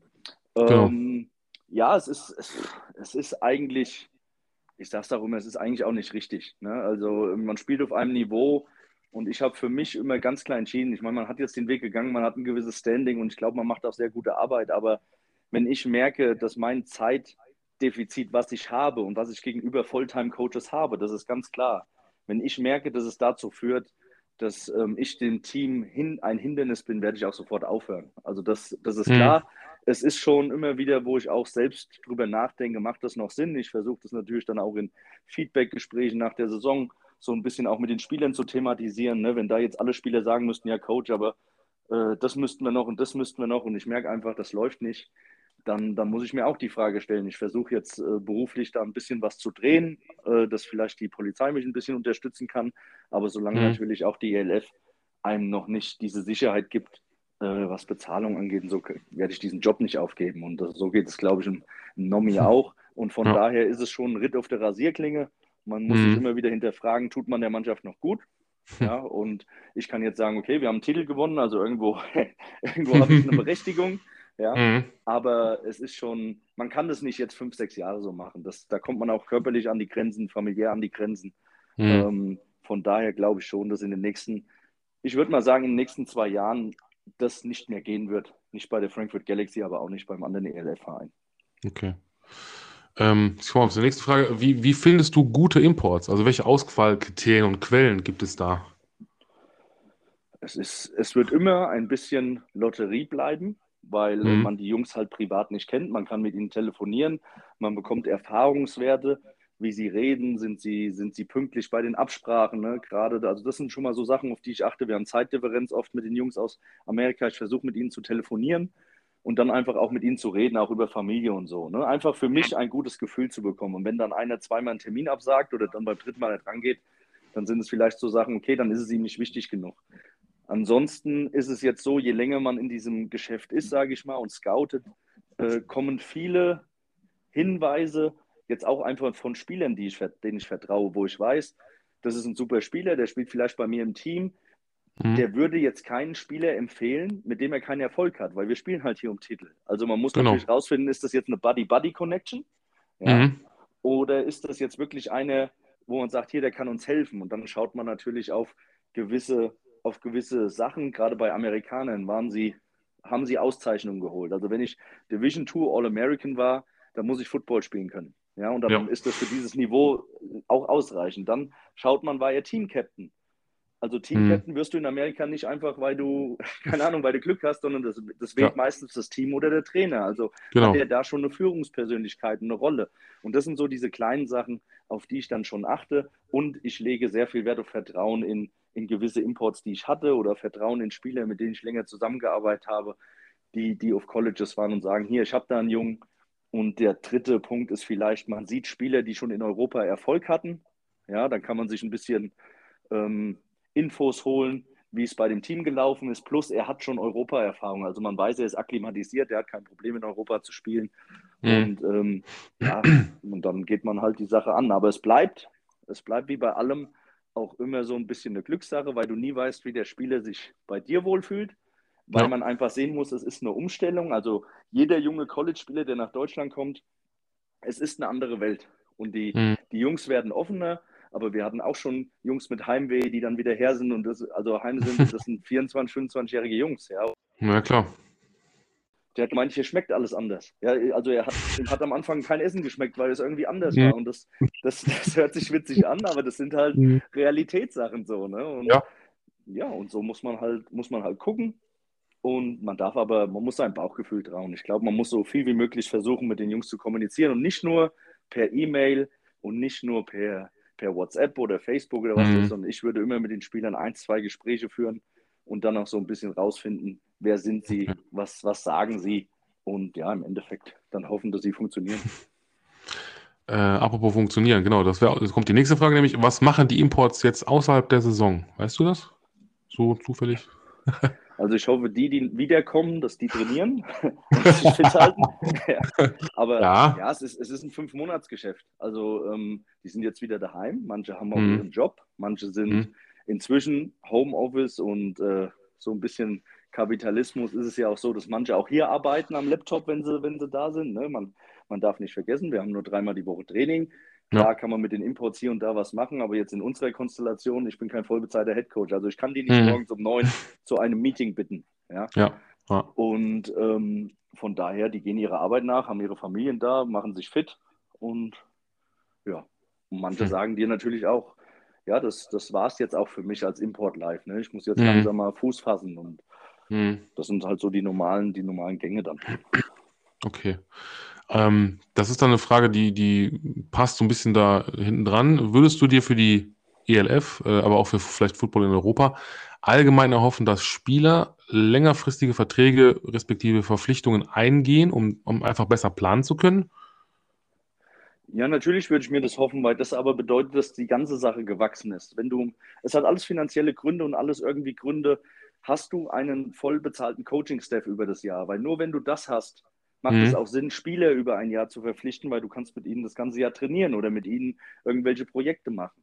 Ja, also ich hoffe, dass die Liga da hinkommt, weil ich auch nach wie vor der Meinung bin, dass die Spieler, die auf diesem Niveau spielen, sei es jetzt ein Europäer, ein Amerikaner oder auch ein Deutscher, es verdient haben, dass sie damit ihren Lebensunterhalt verdienen, weil es einfach ein sehr körperlicher Sport ist, weil es nicht ohne ist und weil es Europas Spitze ist. Aber ja, es ist einfach in der Praxis noch nicht machbar. Also das, es, ist mhm. nicht, es, ist, es ist nicht zu finanzieren und hoffentlich stößt die ELF mit dieser Fernsehpräsenz, mit hoffentlich einem Großsponsor irgendwann oder mit mehreren Sponsoren für die Teams in diese Sphären, dass ich auch mal einem Spieler sagen kann, okay, statt äh, oder im Deutschen statt 450 Euro kann ich dir, keine Ahnung, 1500 oder 1800 Euro zahlen. Das wäre ein Traum, mhm. aber kann sich klar. jeder hochrechnen, was das bedeutet, wenn du 53 Spiele hast. Ja. Absolut, absolut, ja. Ähm, jetzt habe ich zwei Fragen, die kombiniere ich mal so ein bisschen. Also die kommen zwar von zwei verschiedenen, aber das fand ich, deswegen habe ich es mal zusammengelegt. Ähm, da geht es nämlich darum, also einmal, wie hast du dir einen Football EQ, schon EQ, ja, EQ, mein Gott, wir sind ja nicht bei hier EQ St. Brown. Also, wie hast du dir einen Football EQ, mein Gott, erarbeitet und wie hast du damit begonnen und wie bildest du dich als Head Coach weiter? Also studierst du hauptsächlich Game Tapes oder besuchst du auch Veranstaltungen wie zum Beispiel die European Coaches Convention? Wusste ich gar nicht, ja. dass es gibt. Also der, ich glaube, wie bei allem ist der Grundsatz von einem IQ, wie man das nennen will, in einem spezifischen Ding, dass man ein Interesse hat und dann einfach damals, ich meine, die Regeln habe ich über das Computerspielen kennengelernt. Das ist ja auch schon irgendwo IQ, dass mhm. man die Regeln halt kennenlernt. Dann befasst man sich damit, dann guckt man viel Fernsehen, schaut sich ein paar Sachen ab und dann ist immer die Frage, wie schaut man auf Dinge? Guckt man einfach nur das Spiel, um das Spiel zu gucken oder hinterfragt mhm. man, warum ist das jetzt passiert und so Sachen. Ne? Und ich glaube, da war ich sehr interessiert. Ähm, dann als Spieler, und das ist ja dann auch, das hört man ja immer wieder, es gibt diese Spielertypen, die einfach nur spielen, ich sag mal so als Linebacker, die einfach nur reinholzen, Spaß haben und dann wieder heimfahren. Ja. Oder es gibt Spieler, die ja schon so der verlängerte Arm auf dem Feld sind von den Trainern, ne? die, mhm. die, die, die Calls machen. Dadurch bist du auch schon mehr in diesem Playbook involviert. Die auch, die auch scouten schon in der fünften, vierten, dritten Liga. Dadurch bekommst du Spielverständnis, die dann auch mit dem Coach vielleicht Sachen besprechen und dann auch mal auf dem Feld ein paar Adjustments machen können. Und so habe ich mich, glaube ich, als Spieler dahin entwickelt und habe damals viel, viel mit Markus Kran gesprochen und mit den Head Coaches, die ich hatte. Und da saugt man irgendwie dann auch intuitiv was auf. Dann hat man natürlich auch andere Coaches, hat Daniel Garcia, ähm, der NFL Europe gespielt hat und bei Braunschweig einige Meisterschaften. Äh, Rosenberg konnte ich ein Jahr äh, genießen. Ja, und das sind dann so Sachen, man kann entscheiden, saugt man die Sachen auf oder ist man einfach nur Spieler von denen. Und das habe ich, glaube ich, damals viel gemacht habe mich mit dem Spiel beschäftigt und dann als Trainer, dann lernt man erstmal in der Erfahrung durch das Scouting natürlich, man lernt die Systeme kennen, die Spielzüge noch ein bisschen mehr. Äh, manchmal sagt man, ach, hätte ich das als Spieler schon gewusst, dann wäre ich wahrscheinlich noch eine Klasse besser gewesen, ne? so diesen Gesamtbegriff. Und ähm, natürlich gehe ich auf Conventions. Also jetzt leider bei der European Convention konnte ich nicht, weil ich auch mal eine Woche im Urlaub war.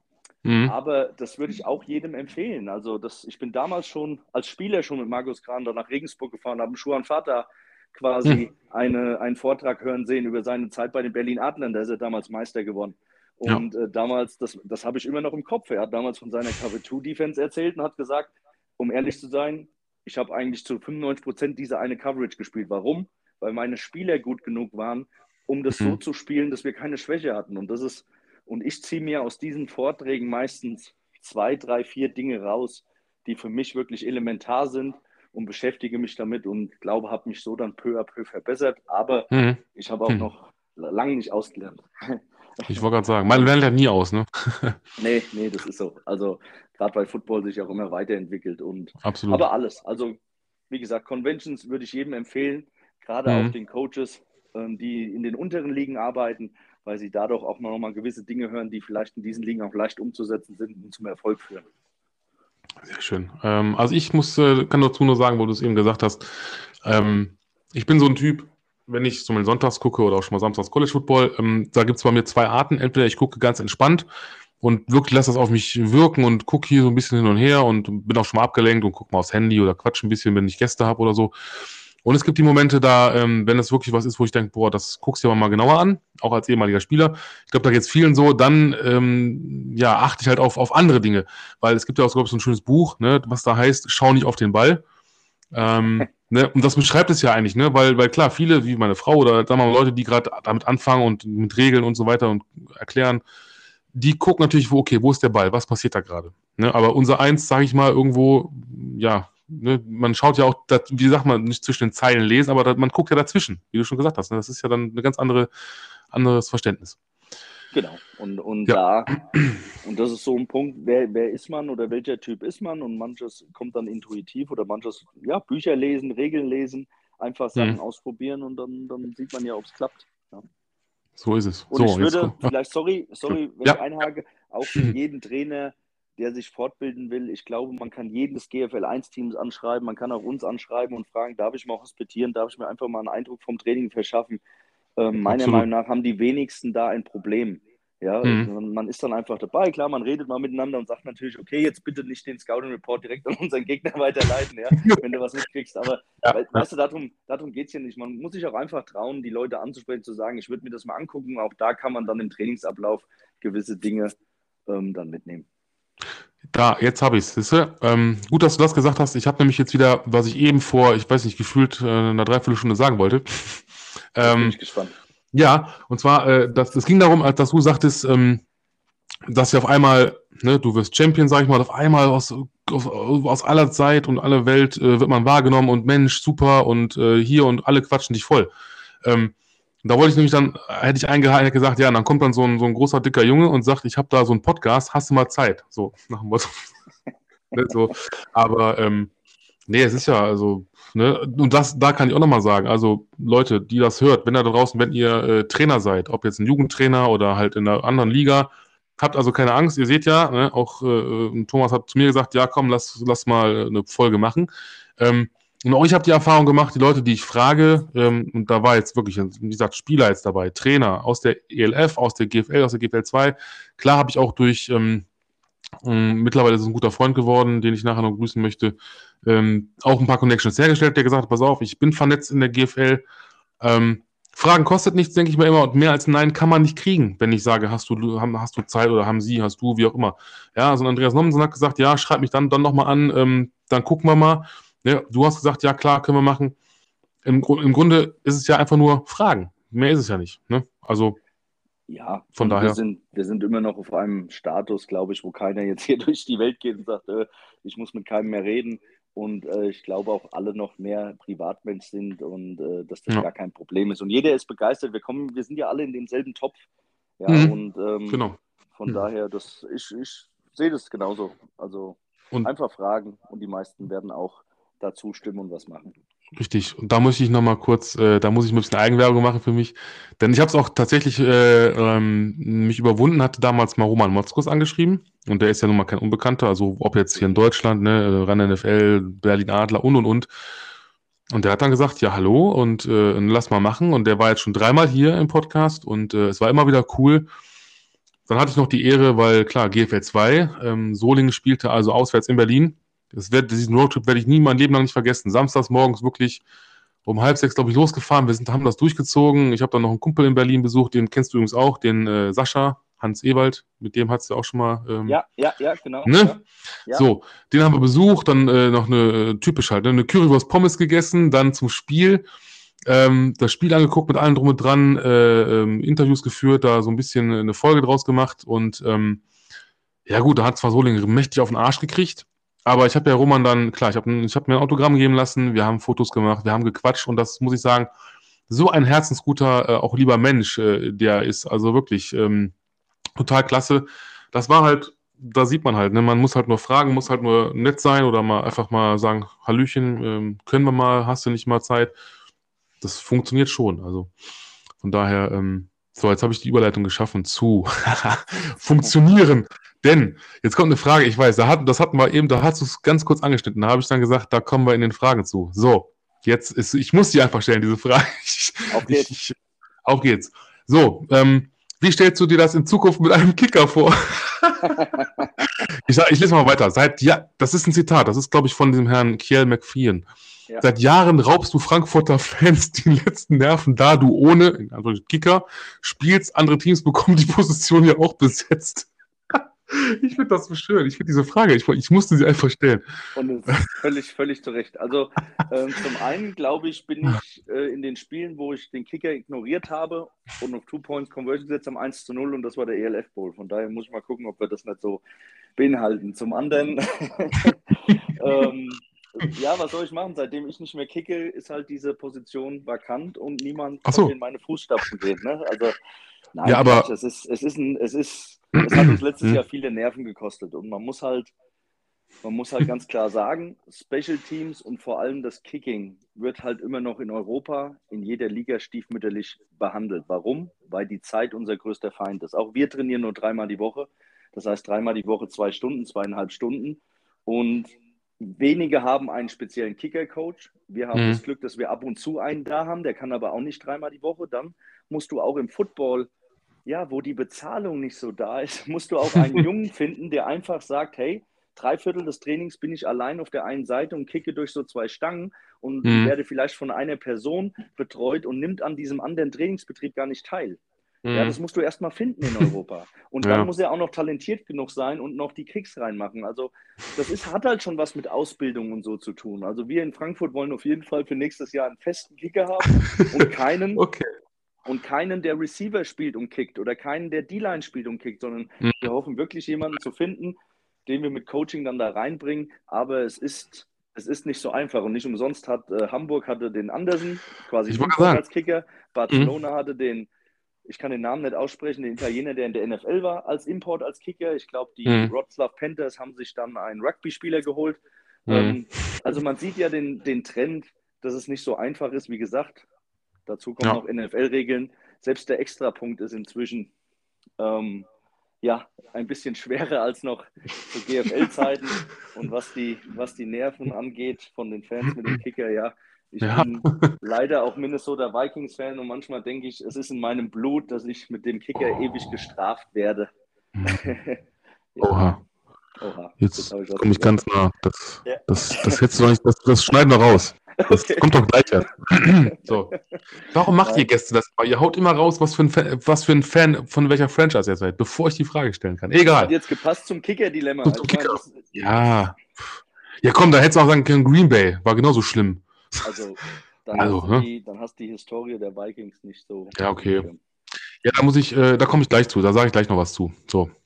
Schneidest du raus, kein Problem. Nee, kann ich nicht. Geht, geht ja nicht. Das ist alles ist, äh, elementär authentisch. Das ist, hier wird alles, jeder Furz, alles ist drin. So, jeder Rülpser, alles, jedes Lachen. Sehr gut. Äh, dafür lieben die Leute mich, glaube ich. Ähm, jetzt kommt eine schöne Frage ähm, und äh, wie hast du die Auswärtsfahrten überstanden? Zum Beispiel die Fahrt, also jetzt hin und zurück nach Breslau mit circa 10 Stunden Fahrzeit. Ich weiß nicht, der, derjenige, der hat sich da Gedanken darüber gemacht das ausgerechnet, glaube ich, pro Strecke. Und unter Berücksichtigung dessen, dass du und einige Spieler ja am, am Montagmorgen und so gegen 6 Uhr wieder da wart und dann vom Wegen direkt in, wieder in den Beruf quasi rein, ne? Oder ja, nimmst du dann frei? Wenn es gut läuft, ja, wenn man nicht kann, nicht. Ähm, also man muss sagen, das ist eine Challenge ja auch für jedes Team, was schon ab GFL 2, würde ich sagen, überregional Football spielt. Ich meine, wir ja. sind früher zu den Simbach Wildcats oder Kirchdorf Wildcats gefahren. Ne? Das waren auch sechs, sieben Stunden mit dem Bus.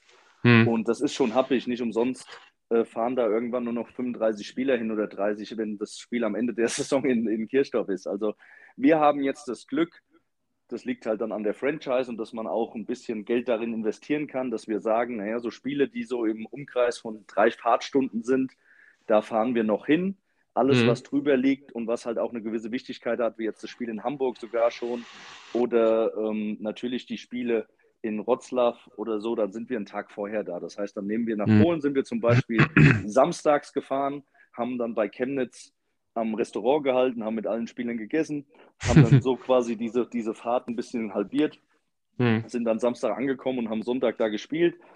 die Rückfahrt war, ja, war dann schon eine Katastrophe. Also sogar an diesem Montag konnte ich mir nicht frei nehmen. Ich bin dann quasi um 5 Uhr am Stadion angekommen und bin dann direkt zur Arbeit gegangen. Das ist halt auch noch die Krux daran. Es war, ja, ja. ja das, das ist, das, damit muss man leben. Es war halt auch so, normal spielt man samstags in Wroclaw, das wollen die auch, nur der Sendetermin von Pro7 Max hm. ist auf den Sonntag festgelegt.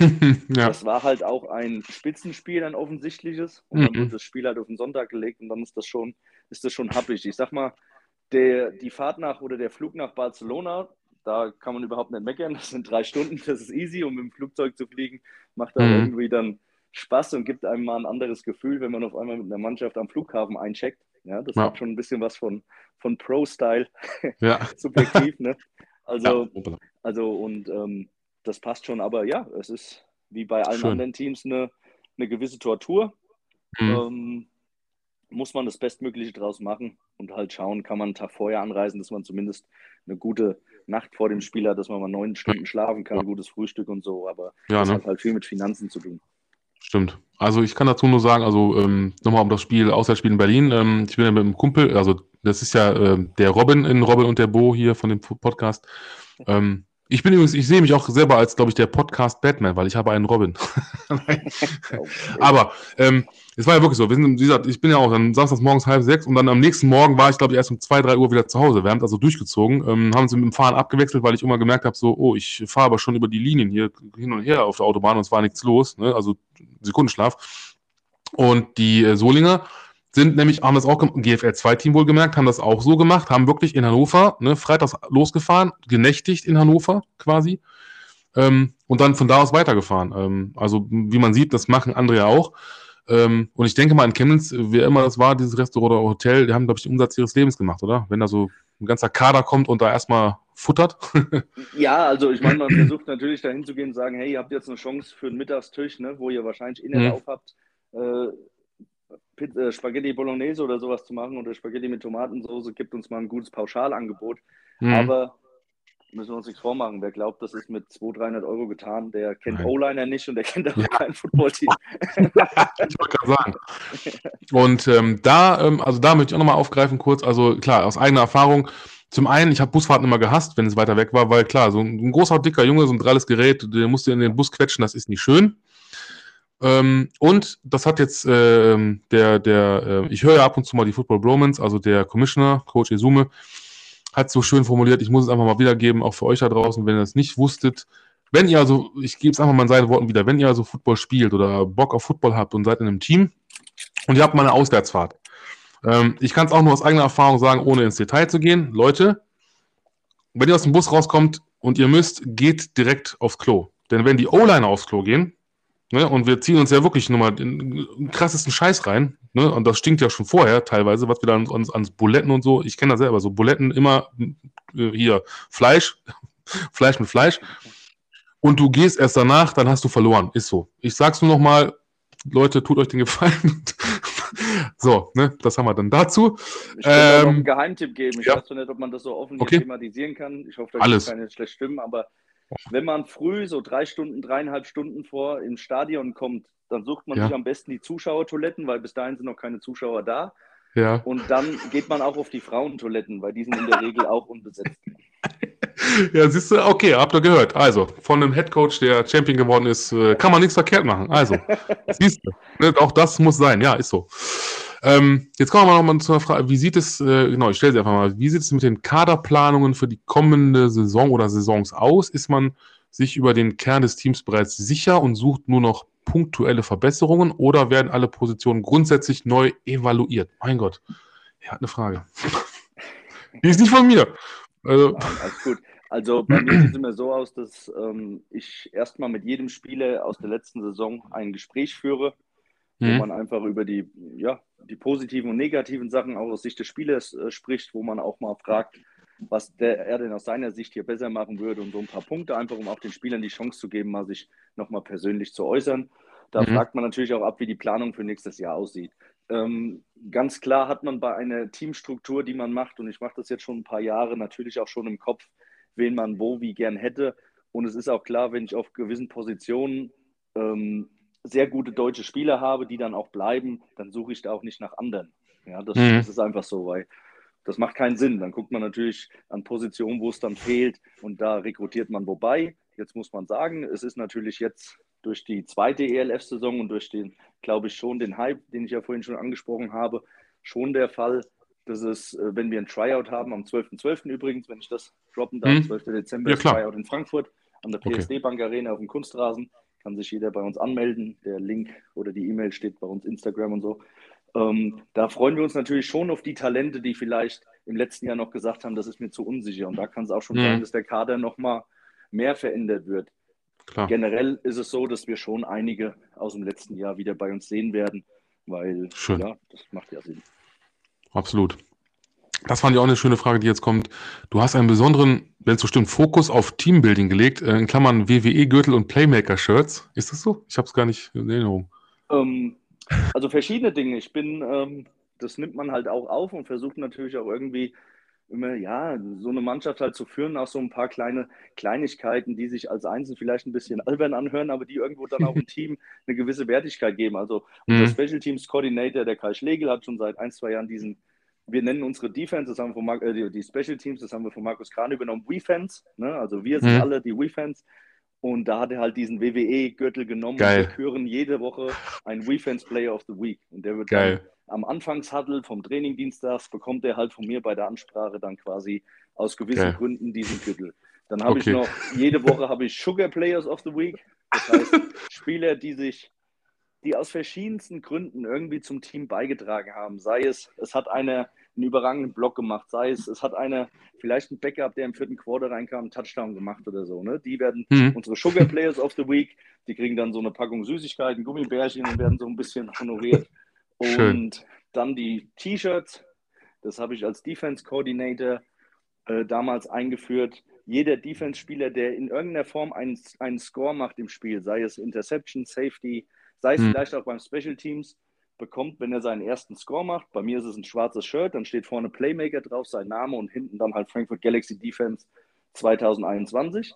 Sollte er in der zweiten, sollte er in derselben Saison oder in der nächsten Saison einen zweiten Score machen, bekommt er ein weißes Shirt, dann steht da Ballhawk drauf oder irgendein anderer Spruch. Und Geil. so können sich die Spieler auch Level erkämpfen. Und das Schöne ist, du merkst dann, wenn Spieler das so annehmen und dann auch, irgendwo ist es halt auch was wert, ja. Und es, zeigt, man hat was geleistet und dann tragen die das auch mit Stolz oder freuen sich dann auch, wenn sie den Gürtel tragen, weil es ja gar nicht so um den Gürtel geht, sondern was es aussagt. Und das sind mhm. so kleine Spielchen, auf die wir sehr achten, um auch ein bisschen eine gute Laune zu bringen. Schön. Ich wollte gerade sagen, weil das hätte ich noch in, hinten angehangen. Also woher hattest du diese Ideen und wie würdest du die Wichtigkeit solcher Aktionen für den Teamerfolg einschätzen? Aber ja. Das, das müssen die anderen bewerten, die Spieler, ob das dann wirklich für einen Teamerfolg. Ich glaube schon, sonst würde ich es nicht machen. Ähm, ich hatte damals einen Trainer und vielleicht hat mich das geprägt in der vierten Liga, den Rodan Labour. Der hat auch so kleine Awards, so witzige Awards gemacht. Das waren einfach laminierte Karten, wo, wo irgendein Name draufsteht, der irgendwas mhm. mit dem Spiel zu tun hatte. Ne? Also hm. wenn, wenn du einen geilen Hit gemacht hast, dann hast du den Hammer Award bekommen und dann hast du ein laminiertes Blatt bekommen, äh, Hammer, Hammer Player of the Game. Und ich glaube, das hat so in diese, das hat also, auch wenn diese laminiertes Papier, das, das war einfach was wert, weil du kriegst vor der Mannschaft präsentiert, da gibt es mhm. zwei, drei Worte dazu, du bekommst einen Respekt entgegengebracht, die anderen Spieler sehen das. Also ich glaube, auf psychologischer Ebene ist das ganz, ganz wichtig, und es gibt dir auch die Möglichkeit, Leute, die nicht von vornherein im Rampenlicht stehen, weil sie vielleicht O-Liner sind, ja, weil man immer nur den Quarterback loben kann, weil sie mhm. vielleicht Backups sind oder Special Teams Spieler oder weil sie einfach eine coole Aktion im, im Training gemacht haben. Also wir hatten eine sensationelle Aktion, da hat ein Spieler, weil das war so ein Goal-Line-Stand, da ging es wirklich hin und her und nachdem die Defense dann einen Pick gemacht hat, hat er einen Headspin auf seinem Helm gemacht und alle sind ausgerastet. Und dann hat er am nächsten, nächste Woche hat er halt dann einen Award gekriegt für Entertainment Play of the Week oder so. Mhm. Ja, also Schön. da muss man halt ein Gefühl für entwickeln, aber das kann ich jedem Trainer nur raten oder, ja. oder an, an beilegen, sich da vielleicht kreativ was auszudenken, mhm. weil es einfach gut ankommt. Ich wollte sagen, es gibt ja auch im College, da habe ich sie auch schon oft genug gesehen, sieht man immer wieder die, auch so die Chain Gang, glaube ich, ne, und so, genau. so Ketten und hast du nicht gesehen. Das ist ja ähm, psychologisch dasselbe Prinzip. Ja, Absolut. Ähm, deshalb, ich finde es auch. Es hat Entertainment, es hat aber auch so dieses ne, auch wieder Gemeinschafts Mannschaftsgefüge und äh, für denjenigen Spieler auf jeden Fall so ein Push. Ähm, ich habe selber habe äh, übrigens auch äh, hier in meinem Zimmer auch, äh, weil ich auch in, in die Sporthöhle oder die Footballhöhle habe ich auch noch einen alten äh, World Heavyweight Champion Gürtel. Ähm, so, so ein Replika, der damals schweineteuer war. ähm, gut, ne? So. Und äh, jetzt habe ich eben, du hast wieder was gesagt, ich, ich, ich lasse es einfach mal außen vor. Ähm, das hat aber den perfekten Übergang geschaffen, eigentlich jetzt, um ähm, von den Fragen mal zurückzukommen. Äh, waren vielleicht noch zwei, drei, aber Leute, ähm, ein bisschen die Zeit und, und ähm, aber ich denke mir, wir haben vieles Gutes beantwortet. Kommen wir mal kurz zur NFL. Ja, jetzt, jetzt kann ich ja, ja du bist du Fan einer Franchise. Hm, ja, welche? Hm. wir hatten es ja eben schon, ne? Hm. Die Minnesota Vikings oder wie meine, und jetzt kommt es nämlich, was ich sagen wollte, meine Frau sagen würde, Gott habe sie selig. Nein, äh, Minnesota White Queens. Ach Gott.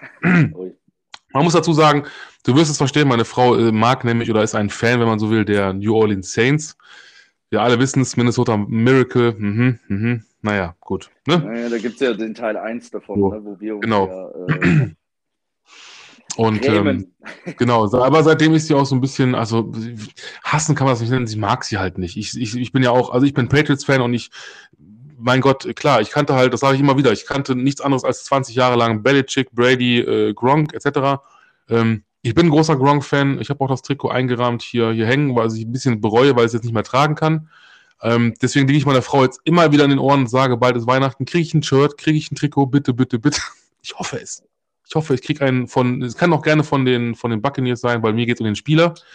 Ähm, das geht so weit, dass ich ihn jetzt, also ich weiß nicht, ich muss noch Fotos posten. Ähm, mein linker Arm ist jetzt fertig mit Tattoos. Also ich habe ähm, ja, ich habe ähm, so ein bisschen ein Andenken an äh, Sebastian Vollmer, einen Spieler mit der 76. Ähm, ich habe den, ähm, den, den, äh, die Vince Lombardi-Trophäe drauf, ähm, das NFL-Logo und jetzt kommt, ich habe halt ein kleines Konterfei von, von äh, Gronk und die 87 und überhaupt. Also, mein Gott. Ja. so bin ich. Dann hoffen wir, dass sie den Wunsch erhört und dir nicht irgendwie eine eng geschnittene Jogginghose, weil sie glaubt, das ist modisch jetzt angebracht oder so. Ja, total. Vor allem dann einmal, einmal hingesetzt, äh, platzt die hinten am Arsch. Also dann war es das. Aber gut. Soll es alles geben. Ähm, ja, Vikings, ähm, das haben wir. Äh, hast du ein, ein Vor andersrum, hast du einen NFL-Spieler als Vorbild irgendwie? Irgendwas vielleicht? Oder überhaupt ein, oder ein Trainer vielleicht? Nee, nee, nee, inzwischen nicht mehr. Also ich bin Vikings-Fan geworden wegen Randy Moss damals. Ich glaube, jeder hm. hat irgendwo dann mal einen Bezugspunkt ja. und als der 98 rauskam, also die, ja, das war einfach großartig. Ne? Und den Football, den sie gespielt haben, von daher dass das mhm. so eine dramatische und auch traurige Franchise für jeden Fan ist. Ähm, das ja. konnte man damals ja noch nicht wissen. Aber man nee, ist ja mit Herz dabei. Aber als, ich sagen. Als, als Vorbild, nee, man, man guckt sich halt schon ein paar Sachen an und natürlich dann auch ein bisschen Minnesota gesteuert, weil man das vielleicht am meisten guckt. Also äh, Mike Zimmer, muss ich ehrlich sagen, habe ich ein, zwei Sachen sogar für mich übernommen. Also er hat, er hat damals, für mich zumindest, weil ich Minnesota sehr verfolge, diese Double-A-Gap-Pressure gebracht bei Dritter und Lang. Mhm. daraus habe ich wirklich eine Third Down and, and, und Long Defense für mich entwickelt. Ja, Ach, also wo ich da so Sachen mir dann auch mal aus der Coaches Cam angeguckt habe und gesagt habe, oh, das, das sieht aber nice aus und den Effekt, den er damit erzielt. Also das schaut man schon, ja, das, das kann man nicht immer eins zu eins übertragen, aber manchmal macht es halt Klick. Aber generell mhm. gewisse, gewisse Sachen guckt man, guckt man einfach gern an oder sieht dann, wie Defenses spielen und so. Das ist dann mehr so das Gesamtpaket. Aber dass ich mhm. jetzt ein Vorbild habe und sage, oh, dieser Coach ist der Beste, den es gibt es ist schon, ist schon nice, was Belichick mit der ganzen Arbeit, die er ja. macht, geleistet hat, vor allem, weil er hat es ja geschafft, quasi eine unlösbare Challenge, den Salary Cap zu, zu schlagen quasi. Also er hat den Salary Cap besiegt mit seiner mhm. Ära in New England und das nicht, weil er immer die besten Einzelspieler hatte, sondern weil er, besser gesagt, die besten Einzelspieler dann immer abgegeben hat, um wieder Teamspieler zu holen, äh, die mhm. sich dann ins Gefüge eingebracht haben. Natürlich mit den Köpfen Brady, Gronkowski, aber da waren ja auch noch andere. Ja. Das ist schon beeindruckend von der Teamführung her und von diesem, wie kann Football erfolgreich sein, ist er dann schon ein Vorbild, weil bei ihm geht es immer um die Mannschaft und das ist eine ganz, ganz wichtige Komponente, ähm, die einfach ja, für Football elementar ist. Das stimmt. Und äh, für mich als, als ähm, ja, Patriots-Fan, wie gesagt, ne, es ist jetzt eine neue Ära und ähm, naja, aber war gut. Ich meine, muss ich durch, stehe ich zu, bleibe ich dabei. Ja, also ähm, ne? du darfst 50 Jahre nicht weinen. Das ist. Äh... Nee, ja. ja. Stimmt auch wieder. Ähm, da habe ich noch ein paar aktuelle Sachen, vielleicht können wir da mal ganz kurz anreißen. Ähm, das fand ich sehr interessant. Es gab jetzt legendäre Kombinationen in dieser Saison. Und zwar einmal Quarterback auf Passempfänger. mit gleichem Vor- und Nachnamen. Es gab ja bei den Andy Dalton auf Dalton Schulz. Dann hatten wir Cooper Rush auf Amari Cooper. Ja, super, ja. Danke. Ne? Was denn? Ja, war, War das- gegen Minnesota, ne? Ach so, oh ja, das war jetzt nicht beabsichtigt. Entschuldigung. So, oh Gott. Das war der Moment, wo Thomas ging. Nein. und jetzt kommt's. Und das fand ich so herrlich. Ich habe es ja also zum Teil ähm, mir angeguckt ähm, in der Conference am vergangenen Sonntag. Äh, es war wirklich gruselig, muss man sagen. Im Spiel der Buffalo Bills, ne, wenn ihr es Ja. gesehen habt, die Leute gegen die Jacksonville Jaguars, stand sich also Josh Allen von den Bills, Josh Allen von den Jaguars gegenüber. Und jetzt kommt, das ist das Gruselige. Also erstens, ähm, also Josh Allen hat Josh Allen gesackt. Dann hat Josh Allen eine Interception auf Josh Allen geworfen. Und da war noch irgendwas. Was war denn noch? Äh, Ja, noch also- ein, ein Pick Six, glaube ich, oder? Nee. Also drei, drei äh, absolute Defense-Plays, ne? Ja. Ähm, hat, hat Josh Allen gegen Josh Allen gemacht. Als ich das gelesen habe, dachte ich auch, es ist ein Scherz, aber dann echt jetzt. Aber so Sachen gibt's halt. Das ist wieder wie Ja. gescriptet, als hätte die Ja. NFL vorher gesagt, hier, wir machen da eine Story draus, Josh, Genau. äh, von Buffalo, du machst das jetzt, ne? Also es, Ja. ist, es ist herrlich. Ich liebe auch Das solche war- Zufälle. Es war schön, es war wirklich schön. Ähm, so, und es, es geht langsam dem Ende zu, Freunde. Keine Panik, ähm, denn wir kommen jetzt, und ich hoffe, du hast dich ein bisschen vorbereitet, zum Gruß der Woche. So. Ja, ähm, ich, war- ich hatte es ja geschrieben, also du durftest dir oder darfst ja überlegen, wen du grüßen möchtest, wenn du jemanden grüßen möchtest. Ich weiß es ja nicht. Ist jetzt die Gelegenheit. Ich glaube, ich bin da sehr langweilig. Ich möchte mal meine engsten Familienangehörigen grüßen, also meine Frau, meine in Ja. diesem Jahr gewordene Frau. Ähm, Mhm. Serene, die mich immer sehr unterstützt, weil äh, das darf man halt nicht vergessen. Man ist sehr oft weg von daheim und wenn man, wie sagt man so schön, Happy Wife, Happy Life, kennt wahrscheinlich auch jeder diesen Spruch. Ja. Und das ist auch so. Und wenn ich da daheim Trubel hätte, könnte ich das mit einem normalen Job und das, was ich da mache, nicht machen. Dann meine Eltern, die wirklich Riesenfans sind und europaweit inzwischen jetzt auch nach Polen mitfahren und da einfach auch immer Städtereisen machen. Und das ist immer dann auch was Besonderes, wenn man so ein enges Finale in Düsseldorf gewinnt und dann zur Tribüne geht und dann halt so diese, ja, die Menschen, die einem einfach auch im Hintergrund unterstützen und mit einem ja auch fiebern. Man sieht dann die ganzen Videos, dass die eigentlich noch mehr zittern als man selbst, wo dann zum Beispiel so ein 62 Yard Field Goal mal ein Yard Short ist oder so, ja, und dann, äh, das bedeutet einem viel. Von daher grüße ich, ja, alle, die ich gerade genannt habe und meinen kleinen Hund Nacho, der auch Ah. auf mich wartet, wenn ich im Training bin. Siehst du? Ich, ich wusste doch, ich habe doch, als du mir die Sprachen hast, habe ich doch gedacht, so, ich höre doch eine Hundeleine klimpern, sehr schön. Was Ja, ist es ja. für eine Rasse? Ein Zwergspitz. Ah, cool. Ein, Ja, wir haben- ja, ja. ist auch ein. Also ich hätte es nie gedacht, aber wie es so ist, so einen kleinen Hund schafft die Frau an und dann kümmert sich Mhm. der Mann drum. So ungefähr. Gesagt und geht Gassi, aber ich, ich liebe ihn inzwischen. Das ist wirklich Sehr schön. interessant. Ja, wir haben, ähm, dann fange ich einfach mal an mit meinen Grüßen, oder dann grüße ich einfach mal unsere Hunde, ähm, zwei französische Bulldoggen, Ah, äh, ja. ja, Dante und Bella und ähm, ja. Aber ich möchte natürlich grüßen, ähm, ganz herzlich, und da komme ich nämlich dazu, da schließt sich der Kreis, Ingo Hübner, nämlich der Vorsitzende der Paladins, der mir halt auch viele Gäste ermöglicht hat, der mich auch dazu ermutigt hat, zu sagen, komm, äh, mach ein bisschen mehr GFL und GFL 2, weil haben- vorher haben wir ja auch immer nur über NFL und so berichtet, aber das, das war halt eine Nische. Das gibt's halt schon alles. Und ich denke, ähm, wenn er auch nicht mich da so ein bisschen in die Richtung, sagen wir mal, buxiert hätte, wer weiß, ob ich dann jetzt da gerade bin, wo ich jetzt bin. Und es geht ja noch wunderbar weiter. Mm, Dann grüße ich jetzt nämlich den Nils, der eben auch ein paar Fragen gestellt hatte, ähm, vielleicht anderen bekannt als äh, American Football Stats auf äh, äh, Facebook und Instagram. Lieber Nils, ganz liebe Grüße. Ähm, ich habe hoffentlich haben wir alle deine Fragen beantwortet. Und ähm, der möchte auch bald mal hier in die Höhle kommen und der wird dann sogar persönlich, denke ich mal, vorbeikommen. Ähm, Corona-konform natürlich, weil der kommt auch aus Solingen. Also schöne Grüße äh, in einen anderen Stadtteil. Und jetzt kommt's. Den jungen Mann grüße ich jede Woche, nämlich der Herr Lind, der junge Mann von der Käse- und Wursttheke im Rewe in Wermelskirchen bei mir um die Ecke. Und ich sehe ihn einfach nicht mehr. Also, lieber Herr Lind, wo bist du? Ich, ich vermisse dich ein bisschen. Ich, ich hätte gerne mal leckeren Käse und, und ja, ich weiß nicht. Aber es ist Tradition. Ich grüße ihn immer. So. Ja. Und gut, ne? Jetzt kommen wir, Achtung, jetzt wird es nochmal spannend. ja, wir spulen vor, denn wir kommen jetzt zur Vorschau auf die nächste Woche. Äh, auf die, ja, und auf die nächste Folge, besser gesagt. Ähm, ja, was soll ich sagen? Also nächste Woche, ich habe schon einen Gast äh, klar quasi. Das war, hat sich so ergeben spontan. Ähm, also wenn, wenn ihr Höhlenmenschen aufgepasst habt, die letzte Folge, glaube ich, war es, oder die vorletzte, habe ich ein bisschen Werbung gemacht. Ich hatte einen, einen Hoodie an von Trench Gang. Ähm, das ist so ein, auch so ein, ja, ich will nicht sagen Startup-Unternehmen, auf jeden Fall ein kleines Unternehmen, was eben äh, ziemlich coole Shirts, Hoodies, was auch immer macht, ähm, für ja, die großen, dicken Jungs, hauptsächlich O-Liner. Ähm, und äh, ja, auf dem, auf dem Hoodie steht nämlich drauf, äh, wie war das nochmal? Ich glaube, ähm, ich bin nicht fett oder so, ich bin O-Liner, irgendwie sowas. sicher. ähm, dann auch mein Lieblingsshirt jetzt mittlerweile Fressen, Pumpen, Blocken.